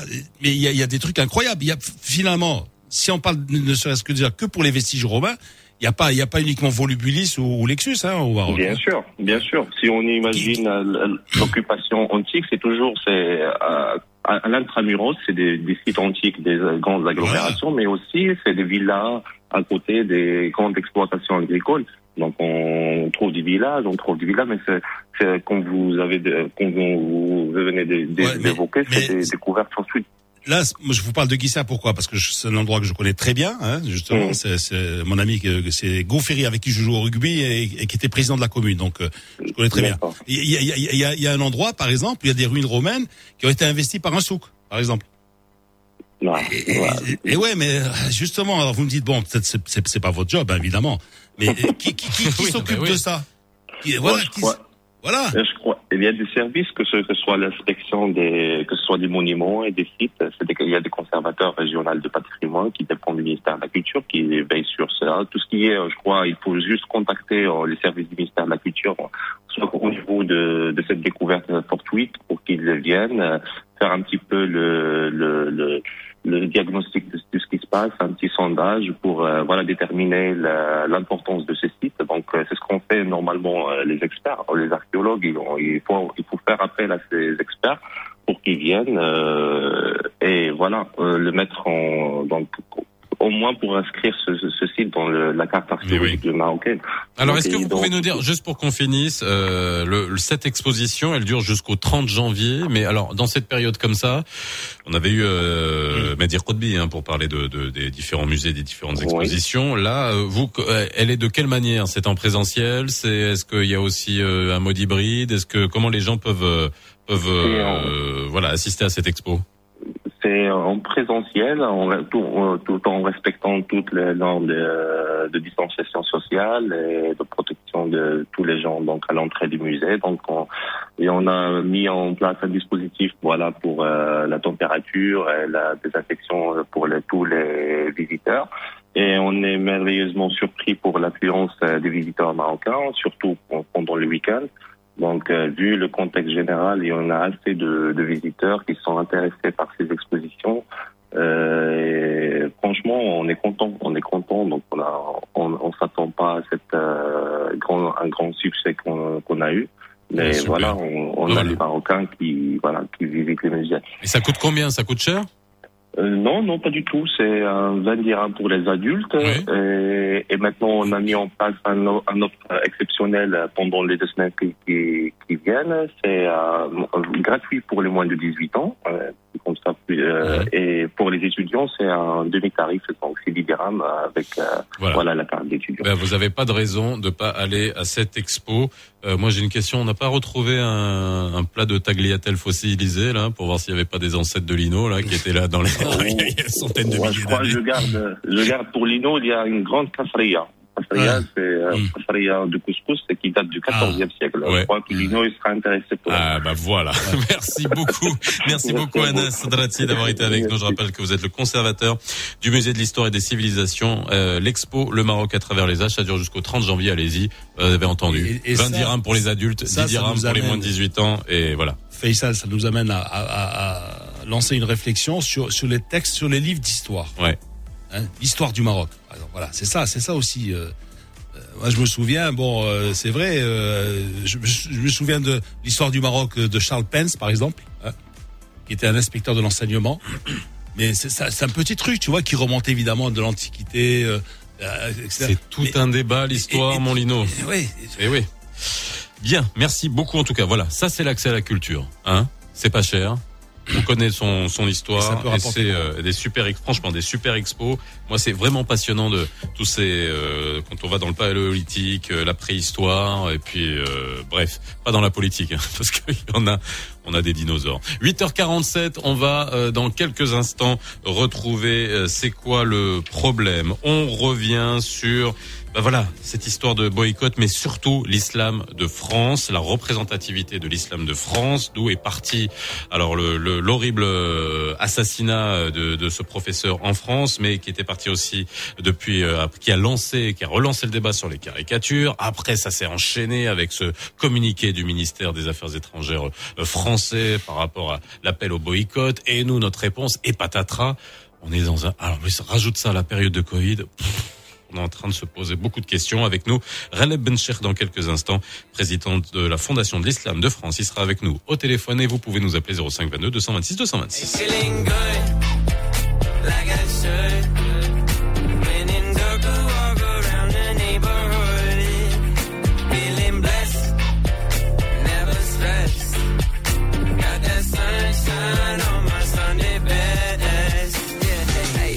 Day can be a better day despite the challenge. All you gotta do is leave it better than you found it. It's gonna get difficult to stand, but hold your balance. I just say whatever, cause there is no way you're around it. everyone falls down sometime, but you just gotta know it'll all be fine. It's okay. Uh-uh. It's okay.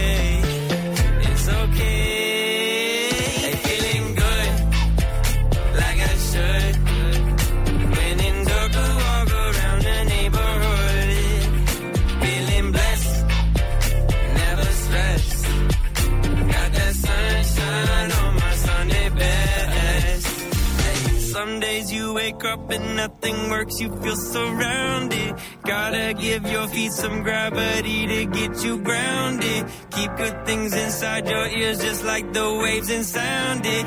And just say whatever, cause there is no way you're grounded. Everyone falls down sometimes, but you just gotta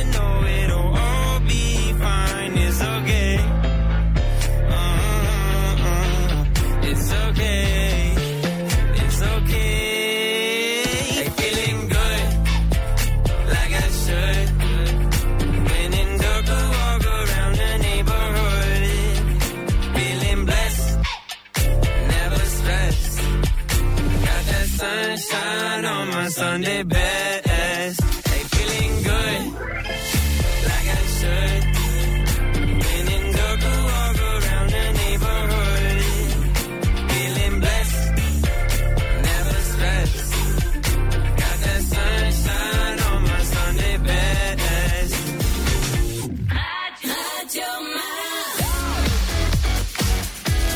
C'est quoi le problème? C'est quoi le problème? Winnie Bakou et Faisal Tadlaoui pour répondre à vos questions. C'est quoi le problème? Et là, le problème, euh, on sait plus par où le prendre, Lino.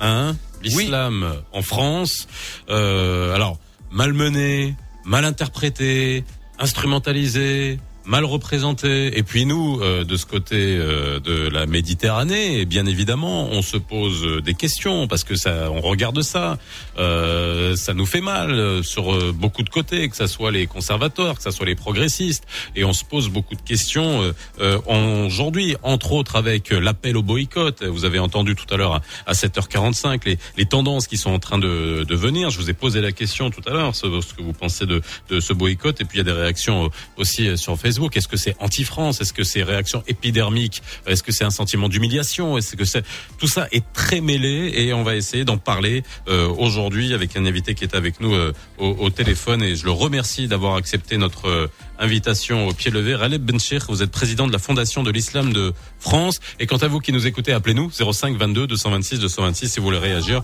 et poser des questions. Si Benchir, bonjour. Bonjour, bonjour et bonjour à tout le peuple marocain. Comment allez-vous? Bien, bien. Si vous allez bien vous-même, euh, ici, nous, nous nous adaptons et nous nous imprégnons de votre bonne humeur. Eh ben, écoutez, on essaie de garder le cap avec euh, l'optimisme parce qu'il n'y a pas de raison. Alors, euh, Sir Aleb, je vais vous poser, a- avant que, en préambule, euh, comment est, euh, comment sentez-vous la tension, la situation qui existe aujourd'hui en France, ou alors est-ce que nous on sent cette tension à travers les médias? Français parce que il faut, dire les choses telles qu'elles sont parce qu'il y a souvent la réalité, le terrain.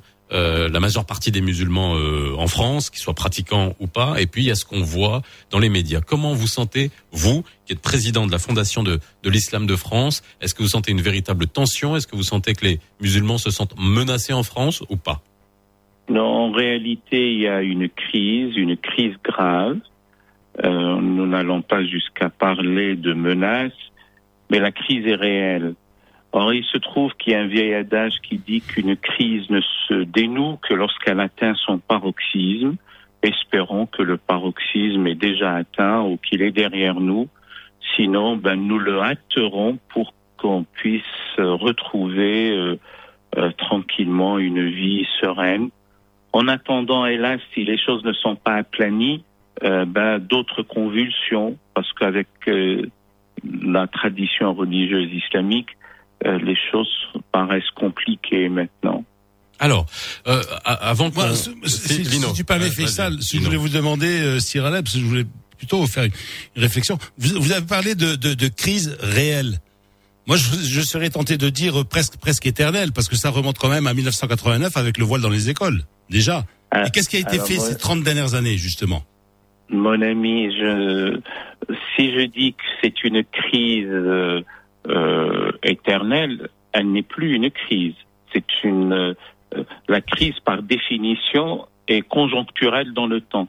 Mais vous avez tout à fait raison. Ça a pris depuis trois décennies, depuis 1989, et là, euh, je ne veux pas accaparer la parole, il y a eu une double démission. La première, c'est celle des hiérarques musulmans à l'époque, et la seconde est celle de la République.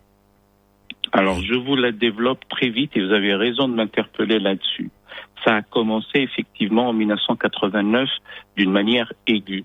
On a deux fillettes à peine nubiles euh, en classe de sixième ou de cinquième qui, un beau matin, sont venues emmitouflées avec euh, un foulard sur la tête.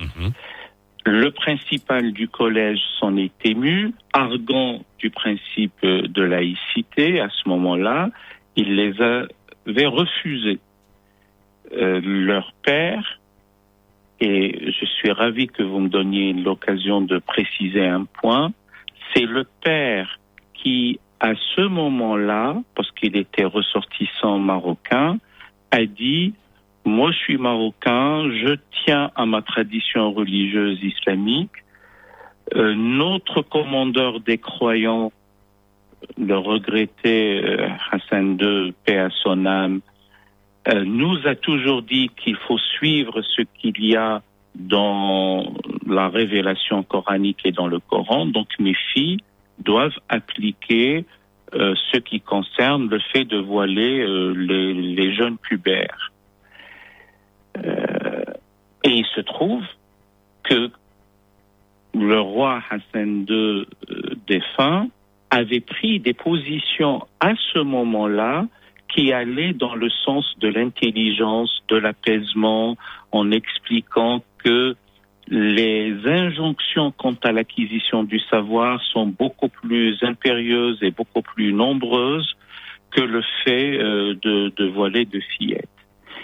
Et si on l'avait écouté, euh, on se serait, euh, on, on aurait évité euh, de telles complications, pour parler d'une manière euphémistique par la suite. Donc les autorités religieuses euh, islamiques et donc les musulmans de l'époque et surtout leurs hiérarques n'avaient pas su euh, saisir la sagesse euh, du roi Hassan II à ce moment-là. Alors, en parlant de Et- sagesse, Et, et- et ni la France aussi, euh, Alors, alors, Cyril vous allez Hanouna. venir Vous savez à la pourquoi République. Parce que justement, quand, quand, quand il leur dit vous allez avoir des problèmes, mais pas aujourd'hui, vous allez avoir des problèmes dans le futur avec la deuxième ou troisième génération. Vous vous souvenez quand il avait dit ça aussi? Ben, je me souviens, et, et donc le côté de la République, c'est que le ministre de l'Éducation nationale de l'époque, euh, Lionel Jospin, s'est défaussé sur le Conseil d'État, et le Conseil d'État qui, au lieu de faire de la politique, a fait du droit, ce qui est sa mission, s'est défaussé à son tour sur les euh, principaux et proviseurs, donc sur les chefs d'établissement. Et de démission en démission, d'abdication en abdication, de régression en régression, on se retrouve 15 ans plus tard avec une loi, la fameuse loi du 15 mars 2004, et, encore cinq ans plus tard avec la loi dite, euh, alors l'appellation exacte, c'est la loi contre la dissimulation du visage dans l'espace public, mais en réalité, c'est la fameuse loi anti-burqa.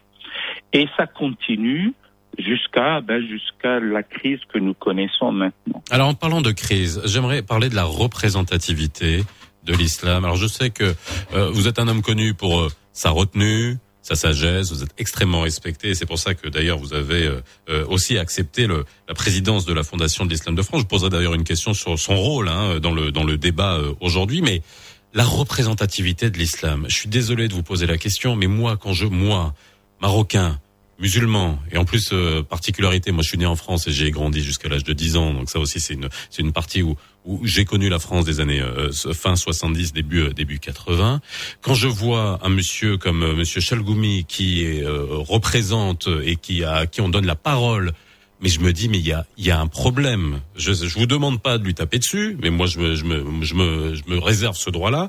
Mais moi je me sens à un moment donné en tant que musulman, en tant que marocain, je me dis c'est pas possible. C'est pas possible alors qu'il y a des gens érudits, il y a beaucoup de représentants, il y a beaucoup de qui peuvent prendre la parole. Il y a un problème de représentativité, il y a il y a les intellectuels, même pas intellectuels ou tout simplement euh, voilà, des, des représentants de l'islam de France euh, valables ne peuvent pas être mis en avant en France?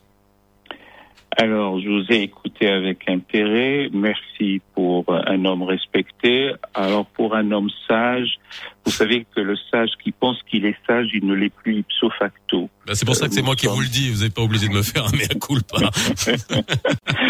Bien. Euh, oui, il y a un problème. Pour deux raisons, là aussi. Une, euh, presque structurelle aux caractéristiques de l'obédience sunnite dans la tradition religieuse islamique. La représentation d'ordre clérical que nous trouvons dans le milieu chiite, elle est d'ordre académique, elle n'est pas d'ordre sacerdotal.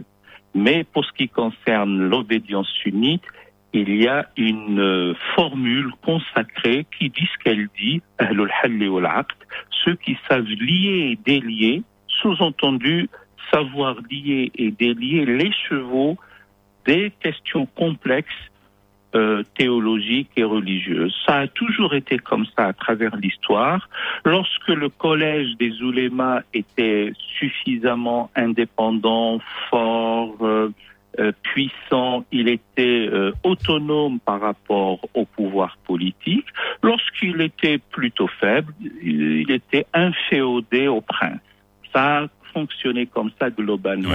Nous nous retrouvons euh, dans un État laïque, en France, euh, avec une indigence et là. Alors excusez-moi de vous excusez-moi de vous couper, on doit aller vers le flash info, on vous reprend juste après. Euh, Raleb Bencher, je rappelle, vous êtes président de la Fondation de l'Islam de France, vous êtes avec nous jusqu'à 9h25. Vous pouvez nous appeler ou qui nous écoutez au 05 22 226 226. On reviendra sur le concept de, de laïcité et puis euh, aussi voir euh, vers quoi on va dans les euh, semaines à venir et votre réaction par rapport à cet appel au boycott, à tout ce qui est en train de se passer. Youssef Mansouri pour le flash info de 9h.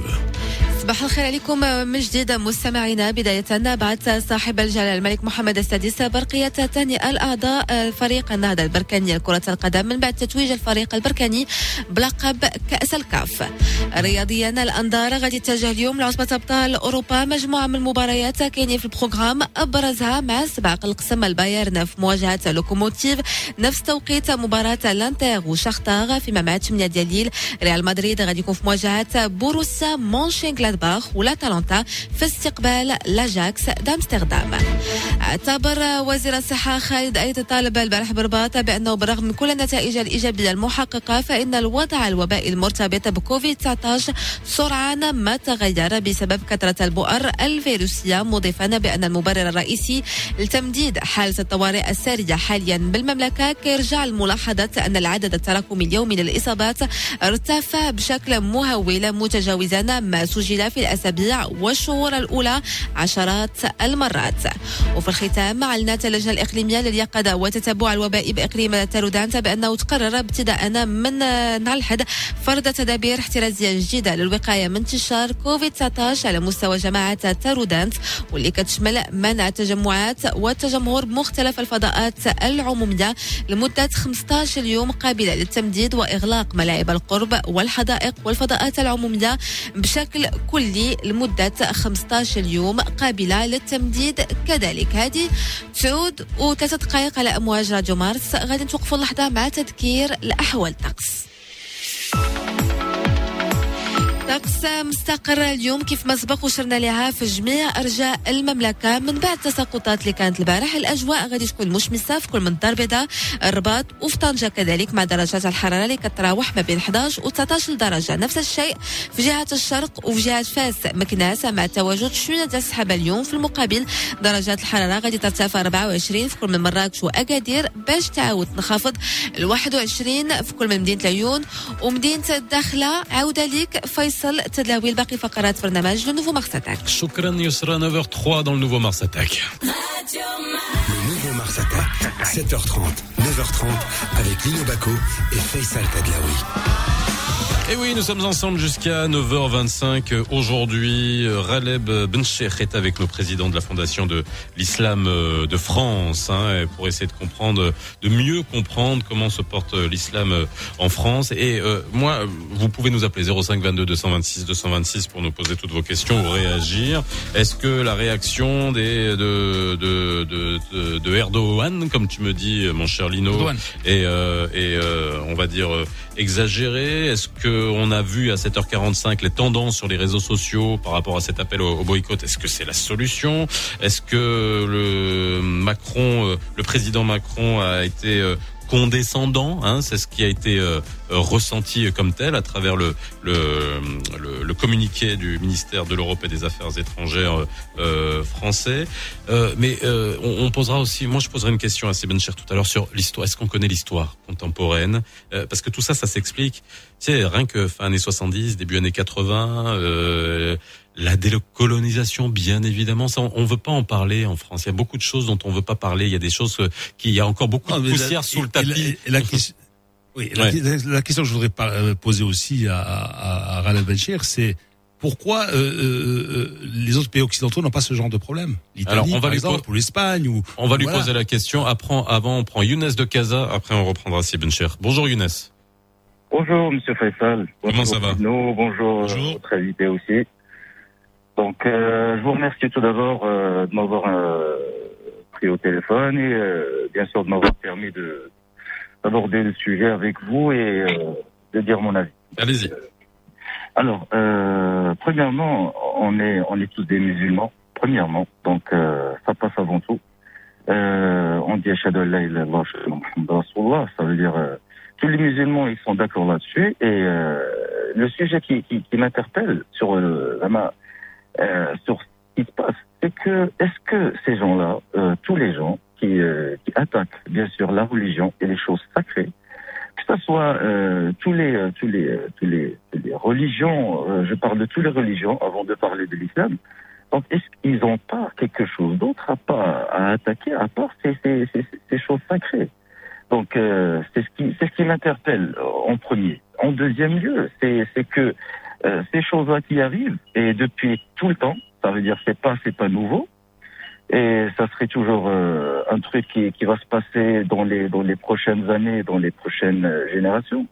C'est que euh, dès qu'ils attaquent l'islam, c'est que ils, ils, ils attaquent pas le fond de l'islam, ils, ils, attaquent seulement euh, la partie euh, externe, externe de, de, de l'islam, parce que Allah Azza wa Jal, il a dit sur, dans le Coran que, euh, comme il a dit. Donc, euh, si, euh, je vais essayer de, de, de faire passer le message, de compléter en arabe parce que je crois que c'est- un truc qui, qui doit se passer. Donc, euh, mais qui mais qui d'arbouche l'islam au fond, c'est que euh, ils essayent de faire ça, mais au fond, c'est l'islam qui est au sol une majorité, une grande majorité des gens, ils essaient de poser la question, ils connaissent l'islam à travers ces attaques-là. Donc, euh, Alors merci, je vais, je vais, on va faire réagir euh, Cher. Merci pour votre euh, intervention. Alors, qui, qui- attaque l'islam. Alors, je, je sais pas si vous parlez des caricatures ou si vous parlez des réactions de, de, de, de, euh, du gouvernement euh, français. Euh, on, pourra euh, débattre de ça parce que c'est vrai que c'est un, un vrai sujet. Si, si, si Ben Cher, moi, je veux euh, avoir votre avis. Alors, c'est vrai que c'est un sujet qui est extrêmement sensible. Ça veut dire que même nous, hein, euh, musulmans, quand on discute, alors le, cet auditeur Younes nous dit tous les musulmans sont d'accord. Moi, je sais pas. Moi, je sais pas. J'ai pas de, de. On peut avoir des tendances, etc. Mais je sais pas quelle est quelle est la position. Mais euh, moi, je prends juste un. un Est-ce qu'on n'a pas fait un cas de tout ça, à part tous les drames qui sont arrivés par la suite, mais un cas de de, de des caricatures. Hein. Euh, Charlie Hebdo, euh, pour ceux qui connaissent, c'était un, un comment te dire? C'était quoi? C'était un rien, magazine rien. euh, qui se mettait euh, quand on était gamin, qui se mettait sous un sous un coussin parce qu'on avait sûr. peur que c'était grossier déjà à la base et que j'ai jamais vu Charlie Hebdo dans un dans une revue de presse. Je veux dire, on prend pas le et, et ça, ça a été monté en épingle. Après, on comprend le que beaucoup se sentent insultés, mais j'aimerais avoir la de une affaire commerciale. Exactement. Et Cyril, qu'est-ce que, que moi j'aimerais vraiment, je suis vraiment curieux d'avoir votre vision parce que et encore une fois, on a c'est sensible. On a, on a- même la manière avec laquelle on doit dire sa position est compliquée, Cyril. Bien. Euh, là aussi, j'essaye de séparer les paramètres, de distinguer les registres. Il y a le registre théologique, il y a le registre historique, il y a le cas euh, de la presse, etc. Ce qu'a dit notre ami Younes, euh, on n'attaque pas l'islam au fond.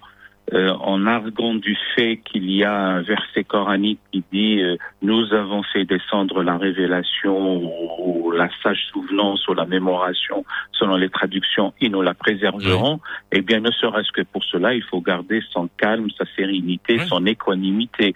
Parce que de par la l'attestation divine, euh, la, la révélation ne sera pas atteinte et donc la tradition religieuse islamique ne sera pas altérée.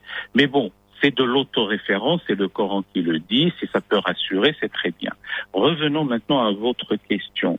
Oui, euh, il y a en France, ça peut être une spécificité, ça peut la singulariser, ça peut être problématique, un attachement à, aux libertés fondamentales d'une manière générale, la liberté de conscience, la liberté d'opinion et surtout la liberté d'expression. Et ça peut aller jusqu'au point euh, de l'outrance, de l'insulte, de le fait d'atteindre le sacré. Or, la réflexion maintenant, elle est à la fois philosophique et elle est, euh, j'utilise un terme que j'expliquerai, axiologique. L'axiologie, c'est l'étude des valeurs et, et des principes, et surtout les valeurs. Est-ce que le, la liberté, et notamment la liberté d'expression, doit être bordée, doit être bornée ou elle est absolue? D'aucuns disent non, il faut qu'elle soit absolue.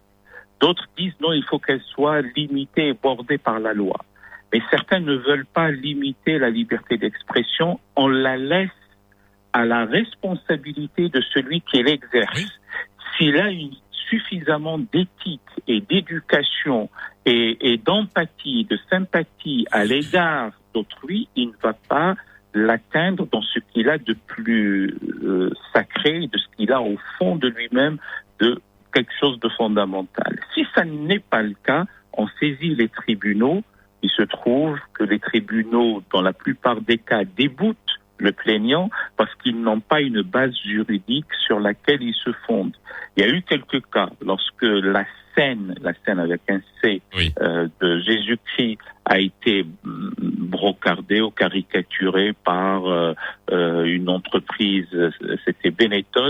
Là, ou, ou du moins la publicité qu'on a expliqué, là, les catholiques s'en étaient émus, ils avaient saisi les tribunaux. Euh, il se trouve que euh, le, le publicitaire a été condamné à ce moment-là. Mais il y a d'autres cas où ce ne fut pas le cas. Ici, l'emballement à chaque fois que la figure prophétique est atteinte, et nous pouvons le comprendre bien entendu, fait que de l'autre côté, parce qu'ils existent, ceux qui sont haineux, ceux qui ont le ressentiment, ceux qui veulent encore euh, euh, ajouter fracturation à la fracturation, eh ben, ils se saisissent de ce sujet pour, euh, pour l'emballement généralisé. Mais alors voilà, moi, mais moi, c'est vraiment merci pour cette cette analyse. Mais tu le disais, Lino, c'était un magazine de fond de kiosque. Si moi, euh, moi, moi, en tant que musulman, je, si on m'insulte en me disant, voilà, sur le Figaro, sur un grand, tu vois, média, c'est mis de manière, ouais, là, je vais me sentir insulté parce que ça va être vraiment de la provocation de masse. Mais là, c'était sur un magazine de kiosque qui après est devenu finalement, voilà, tout ce, tout ce, Un tout ce- monstre. voilà. On a Hassan de Rabat. Bonjour Hassan. Euh, bonjour. Ça va, c'est Hassan? Ça va très très bien, merci. Alhamdulillah. On vous écoute. Alors pour moi, je crois que le problème c'est pas c'est pas un problème chez les musulmans en France ou ailleurs. Je crois que le problème c'est un problème de politique en France. Mhm. Je crois que les Français ils ont beaucoup de problèmes, soit économiques, soit euh, tout ce qui est politique, la, la, la gauche, la droite, etc. Tous- les pays en ont, hein. Oui, oui, exactement. Je pense que nous, on en a plus qu'eux et d'autres pays en ont plus qu'eux. En plus de ça, pour le moment, les, dirigeants français, ils les ont pas encore euh, que à la France, il y a beaucoup de musulmans, il y a, une grande majorité, il y a, la première génération. C'est, mes, mes parents, ils étaient en France, euh, ils ont, c'est, c'est eux qui ont construit la France. C'est les années 60, etc. Ils ont travaillé au, ch- au- au charbon, etc., etc. Donc je crois que le problème il est, il est 100% français. Donc euh, en plus de ça, euh, en France, bien sûr, il y a la liberté d'expression, il y a tout ça, il y a la liberté totale. Mais euh, sur la planète, on a 6 milliards de personnes. Donc, euh, le- soit euh, euh, on- n'est pas d'accord de, de, de, faire dégorger un, un professeur parce que ça, ça, même euh, que- quel que soit euh, qu'est-ce qu'il a fait. Donc, euh, tu n'as pas le droit de, de, de, de tuer quelqu'un. Donc, euh, c'est- injuste. On est tous euh, contre ça. Mais de toutes les façons, euh, ils ont ils ont ils ont 6 milliards sur la planète. Donc, euh, ils ont à, cri- à critiquer les 6 milliards, sauf les prophètes.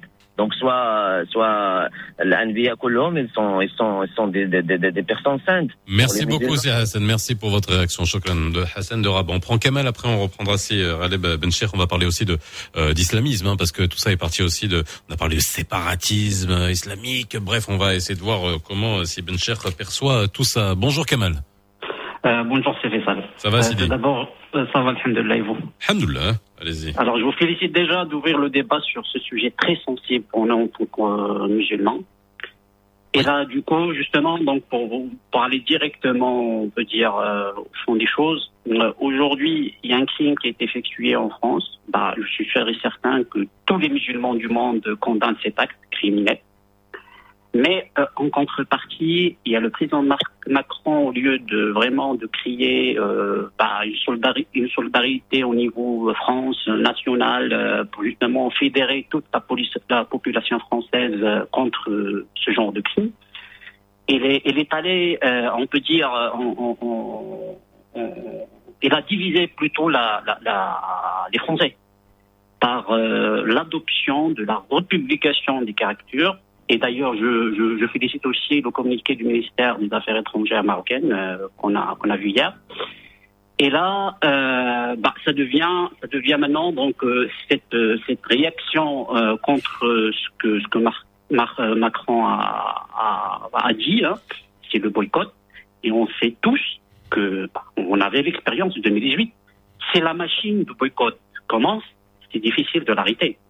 Et ça met en risque bah, des, des, des capitaux, des, des chiffres d'affaires, des euh, vraiment des, euh, des risques énormes. Bah, on savait tous, on avait une marque qui a subi ce boycott et on a vu les conséquences. Merci beaucoup, merci beaucoup. C'est Kamal. Et on va faire réagir Sebencher par rapport à ça. Vous avez entendu euh, Sebencher les réactions. Après, je vous poserai une question sur l'islamisme radical. Euh, cette espèce de concept. Hein, qu'on n'arrive pas. à- Voilà. Déjà, quand je faisais des là- émissions, là- là- quand je faisais des émissions il y a quatre ans où j'avais reçu Mais Rachid Faisal, Benzine, etc. Faisal. On a l'impression qu'on appuyait sur un bouton et on devenait islamiste radical. Non, mais justement, non, mais- Faisal, là, et, et là, justement, j'ai une question pour pour euh, Rana Vas-y. Bencher. C'est-à-dire que euh, qu'est-ce que pense la Fondation de l'Islam de France de de cette pro- profusion de, de, de, de mosquées salafistes et, là aussi ça veut dire que ça a échappé à la, à, à- la République.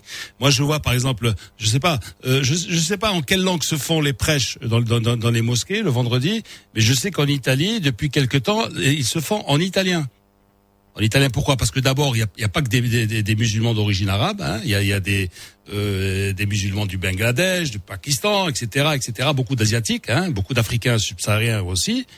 Euh, c'est c'est pas peut-être parce que ça a échappé aussi au contrôle. euh Sebencher Alors, dans ce sillage-là, votre serviteur est allé à Sarajevo et euh, je suis allé à la mosquée de Sarajevo. Le prêche était en serbo-croate et je n'ai rien compris. Euh, J'ai compris comment la liturgie se fait, mais le fond lui-même, je ne l'ai pas euh, saisi. Donc, ça sous-entend que l'islam est une religion qui s'articule dans l'histoire et qui se transmet à travers des cultures et des langues. Et les langues véhiculaires de la civilisation islamique ne sont pas uniquement la langue arabe. C'est le l'arabe, le persan, l'ourdou, le turc, le swahili, le gujarati, euh, le berbère aussi. Donc voilà les langues véhiculaires de la spiritualité et de la civilisation islamique. Revenons à, à ce qui a été dit par nos deux amis auditeurs, à la fois c'est Hassan et c'est Kamel, et puis votre question sur la fondation de l'islam de France. J'essaie de synthétiser tout ça. Vous êtes formidable. Vous êtes le seul qui arrive à faire ça. C'est très bien. C'est un régal. Allez-y. Je vous en prie. Il, il, il se trouve que nous, autres musulmans, avons raté une occasion en or dans le tintamarre que nous connaissons, mais que nous avons déjà connu avant, euh, avant de montrer l'image de notre prophète qui était un homme magnanime, longanime, faisant preuve de mansuétude.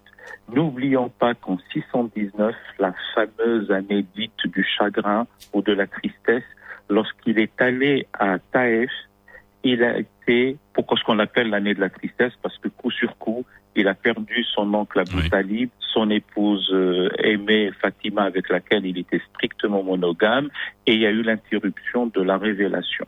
Donc il sort de la Mecque, il va à Taïf, euh, cette oasis, il était très mal reçu, lapidé à coups de pierre, des enfants qui le brocardaient, battu à coups de mâchoire, d'âne, sa propre mâchoire fracassée, son visage ensanglanté, des éléments putrides sur la tête, et il ne disait rien d'autre que « Oh mon Dieu, pardonne-leur, ils ne savent pas ce qu'ils font ».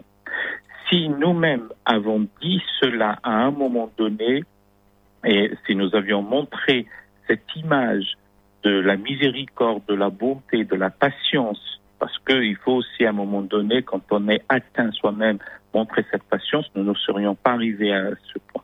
Bon, maintenant, il y a eu la réaction que nous connaissons.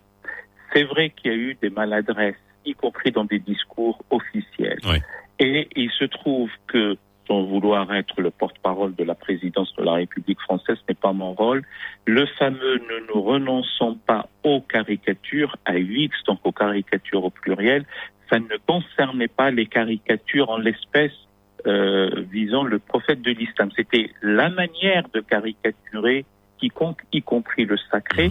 C'est cela qui a mis le feu euh, aux poudres et c'est cela qui a été exploité, y compris par un chef d'État euh, étranger, pour d'autres considérations que spirituelles. Ok. Alors, parlons de l'islamisme radical ou ce séparatisme islamique. Est-ce que aujourd'hui, on est encore dans euh, et, je l'ai dit, hein, euh, à une époque où on était euh, justement à, l'époque des, attentats, de l'hypercachère, donc on a commencé à, à- débattre bien évidemment de l'islamisme radical. Hein, et puis euh, moi j'avais euh, en face de moi beaucoup de gens de Sciences Po, des écrivains, etc., qui étaient en train d'essayer de trouver la formule magique, euh, tu vois, une espèce de formule mathématique pour te dire ah bah tiens, on a un algorithme pour déterminer que quelqu'un est éradiqué. Et on parlait de déradicalisation. Donc alors comment on fait? On appuie sur quel bouton, etc. Est-ce que la France n'a pas compris, n'a pas pu appréhender culturellement que ça soit la culture? en- en- est-ce que, voilà, c'est plus l'identité, la culture. Est-ce que le, le- la France n'a pas voulu faire ce travail? Est-ce que s'est rendu compte à peine il y a quelques années à peine qu'il fallait commencer à connaître, comprendre l'identité, le lien entre la religion, l'identité la culture, même ceux qui ne sont pas euh, pratiquants, pour pouvoir mieux les euh, intégrer et ne pas les désintégrer? C'est bien cher? Oui, et vous avez tout à fait raison. Et pour pouvoir euh, en- comprendre un problème, il faut saisir déjà la sémantique utilisée. Et là, il y a un tel fatras, un tel désordre qu'on ne sait plus à quoi renvoient les mots euh, exactement. Alors, un peu de raison là-dedans et on essaye aussi de comprendre. Généralement, on part de, je ne remonte même pas au 19e siècle, parce que le 19e siècle, quand on parlait d'islamisme, c'était du même ordre que lorsqu'on parlait christianisme ou judaïsme. Le Alors, isme, la oui, c'est vrai que le isme euh, n'avait pas ce côté, on va dire, radical. Oui. Oui, bien entendu. Et puis certains grammairiens maintenant disent que le suffixe isme étouffe la racine. On l'a vu avec l'écologisme et l'écologie, le marxisme et Marx, etc. Mais bon, à un moment donné, curieusement, on est revenu à l'appellation islam. Et au milieu des années 70, et par la suite, suite à un ouvrage euh, de Bruno Etienne, on a parlé de l'islamisme radical, avec cette idée que le, il y a une idéologisation de la tradition religieuse islamique pour des considérations politiques et ce n'est plus pour des considérations spirituelles ou, euh, ou religieuses. C'est là que ça a commencé le concept même d'islamisme. Euh, et il se trouve, c'est vrai, vous avez à de parler des questions euh, d'intégration, mot qu'on n'utilise plus d'ailleurs à la République, parce que on ne peut plus intégrer les descendants de la cinquième génération. Il n'y a qu'une composante de la nation française dont on n'arrête pas l'énumération. On ose parler de cinquième génération, et ceux qui parlent de cinquième génération sont de fraîche date dans le corps national. Je parle, euh, je parle de Manuel Valls, d'Anne Hidalgo, de Nicolas Sarkozy, de, de Nadine Morano et d'autres. Donc, je ne vois pas pourquoi il y a une catégorie dont on pense que- qu'elle est intruse euh, euh, à la nation. Bon, il y a des problèmes sociaux, bien entendu. D'ailleurs, c'est si complexe qu'il y a une strate sociologique, une autre politique, une troisième euh, géostratégique, une quatrième psychanalytique. Euh, il y a même une lecture euh, apocalyptique, millénariste, nihiliste. Et il y a deux autres lectures qui sont la lecture théologique la lecture culturelle. Et tout cela réuni nous donne une approche très complexe de ce sujet qu'on appelle maintenant l'islamisme. Est-ce que, c'est- est-ce que finalement, alors c'est parce qu'on arrive à la fin, et moi, j'aimerais vous garder encore longtemps, mais vous reviendrez. Mais est-ce que finalement, on n'a pas rendu trop complexe l'analyse de quelque chose de simple? Je, je m'explique. Euh, la décolonisation a été toujours un sujet tabou en France, Algérie, France, euh, Algérie, Maroc, euh, où euh, on, on l'a vu, hein, dès qu'il y a des débats sur la question, dès même qu'il y a des films hein, sur la question, euh, il y a des levées de boucliers incroyables parce qu'il y a une interprétation, il y a beaucoup de choses qu'on ne sait pas, il y a beaucoup de choses qu'on ne dit pas. Il suffit de lire Jules Roy. Alors vraiment, je t'invite à le faire parce qu'on voit le euh, la sauvagerie qu'il y a pu y avoir pendant ces années-là. Mais bref, peu importe. Et que euh, on a un auditeur qui nous a dit très justement qu'il y avait des contingents euh, de, de Marocains, de Tunisiens, d'Algériens qui encore, à la fin des années 70, on est euh, Giscard, et vers Mitterrand, au début des années 80, qui étaient, qui sont arrivés en France d'une manière euh, qui était encore assez, euh, on va dire, euh, assez costaud hein, dans leur sélection pour aller, euh, voilà, travailler dans la plasturgie du côté de Saint-Étienne, travailler dans le dans le, la métallurgie, travailler sur le- les bâtiments publics, etc. Et ces gens-là étaient choisis beaucoup par le fait qu'ils ne parlaient pas français. Est-ce que aujourd'hui dans ce débat, euh, j'essaie de faire vite et de synthétiser, mais est-ce qu'on n'a pas rendu très complexe cette histoire alors que on parle souvent d'humiliation, de condescendance? Est-ce que c'est pas une, on va dire une continuité dans l'humiliation et la condescendance?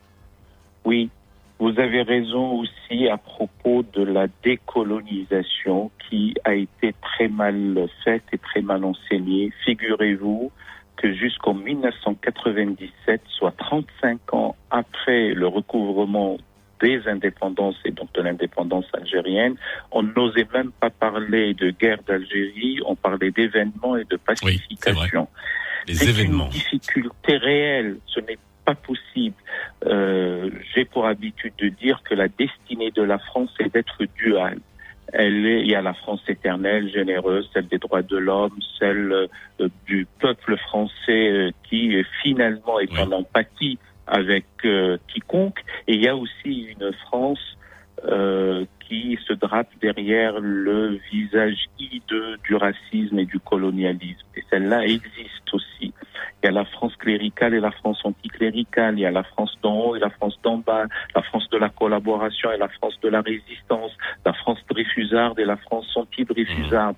Donc c'est une destinée quasiment propre au peuple français. Le peuple français n'est que 1% de la population mondiale. Il faudrait aussi le dire. Et là, nous allons, puisque nous arrivons à à la fin de, de l'émission, euh, aller à l'essentiel. L'essentiel, c'est comment faire pour sortir par le haut d'une crise qui a assez duré. Et il y a les barreurs de grand temps et les barreurs de petit temps. Quand on est dans la tempête, il faut tenir la barre et le gouvernail par l'éducation, l'instruction, l'acquisition du savoir, la culture, la connaissance, l'ouverture sur le monde, l'altérité confessionnelle, l'inclination pour les valeurs esthétiques. Et la capacité de remise en question également. forcément et, et, et, et, et bien entendu préparer le citoyen, garçon et fille, les préparer en famille, les préparer dans l'école de la République ou dans l'institution scolaire. C'est ce qui doit nous sortir de l'ornière dans laquelle nous nous débattons. Merci beaucoup, Raleb Bencher. Je rappelle que vous êtes président de la Fondation de l'Islam de France. Merci d'avoir été avec nous. Donc, c'est quoi le problème? Euh, On se retrouve demain entre 7h30 et 9h30. Merci Lino. Hein? Merci à toi, merci à tous. Et à demain. Merci à toute l'équipe. 7h30, 9h30, même en même endroit. Le nouveau Mars Attack. Mars Attack. 7h30, 9h30 avec Lino Baco et Faisal Tadlaoui.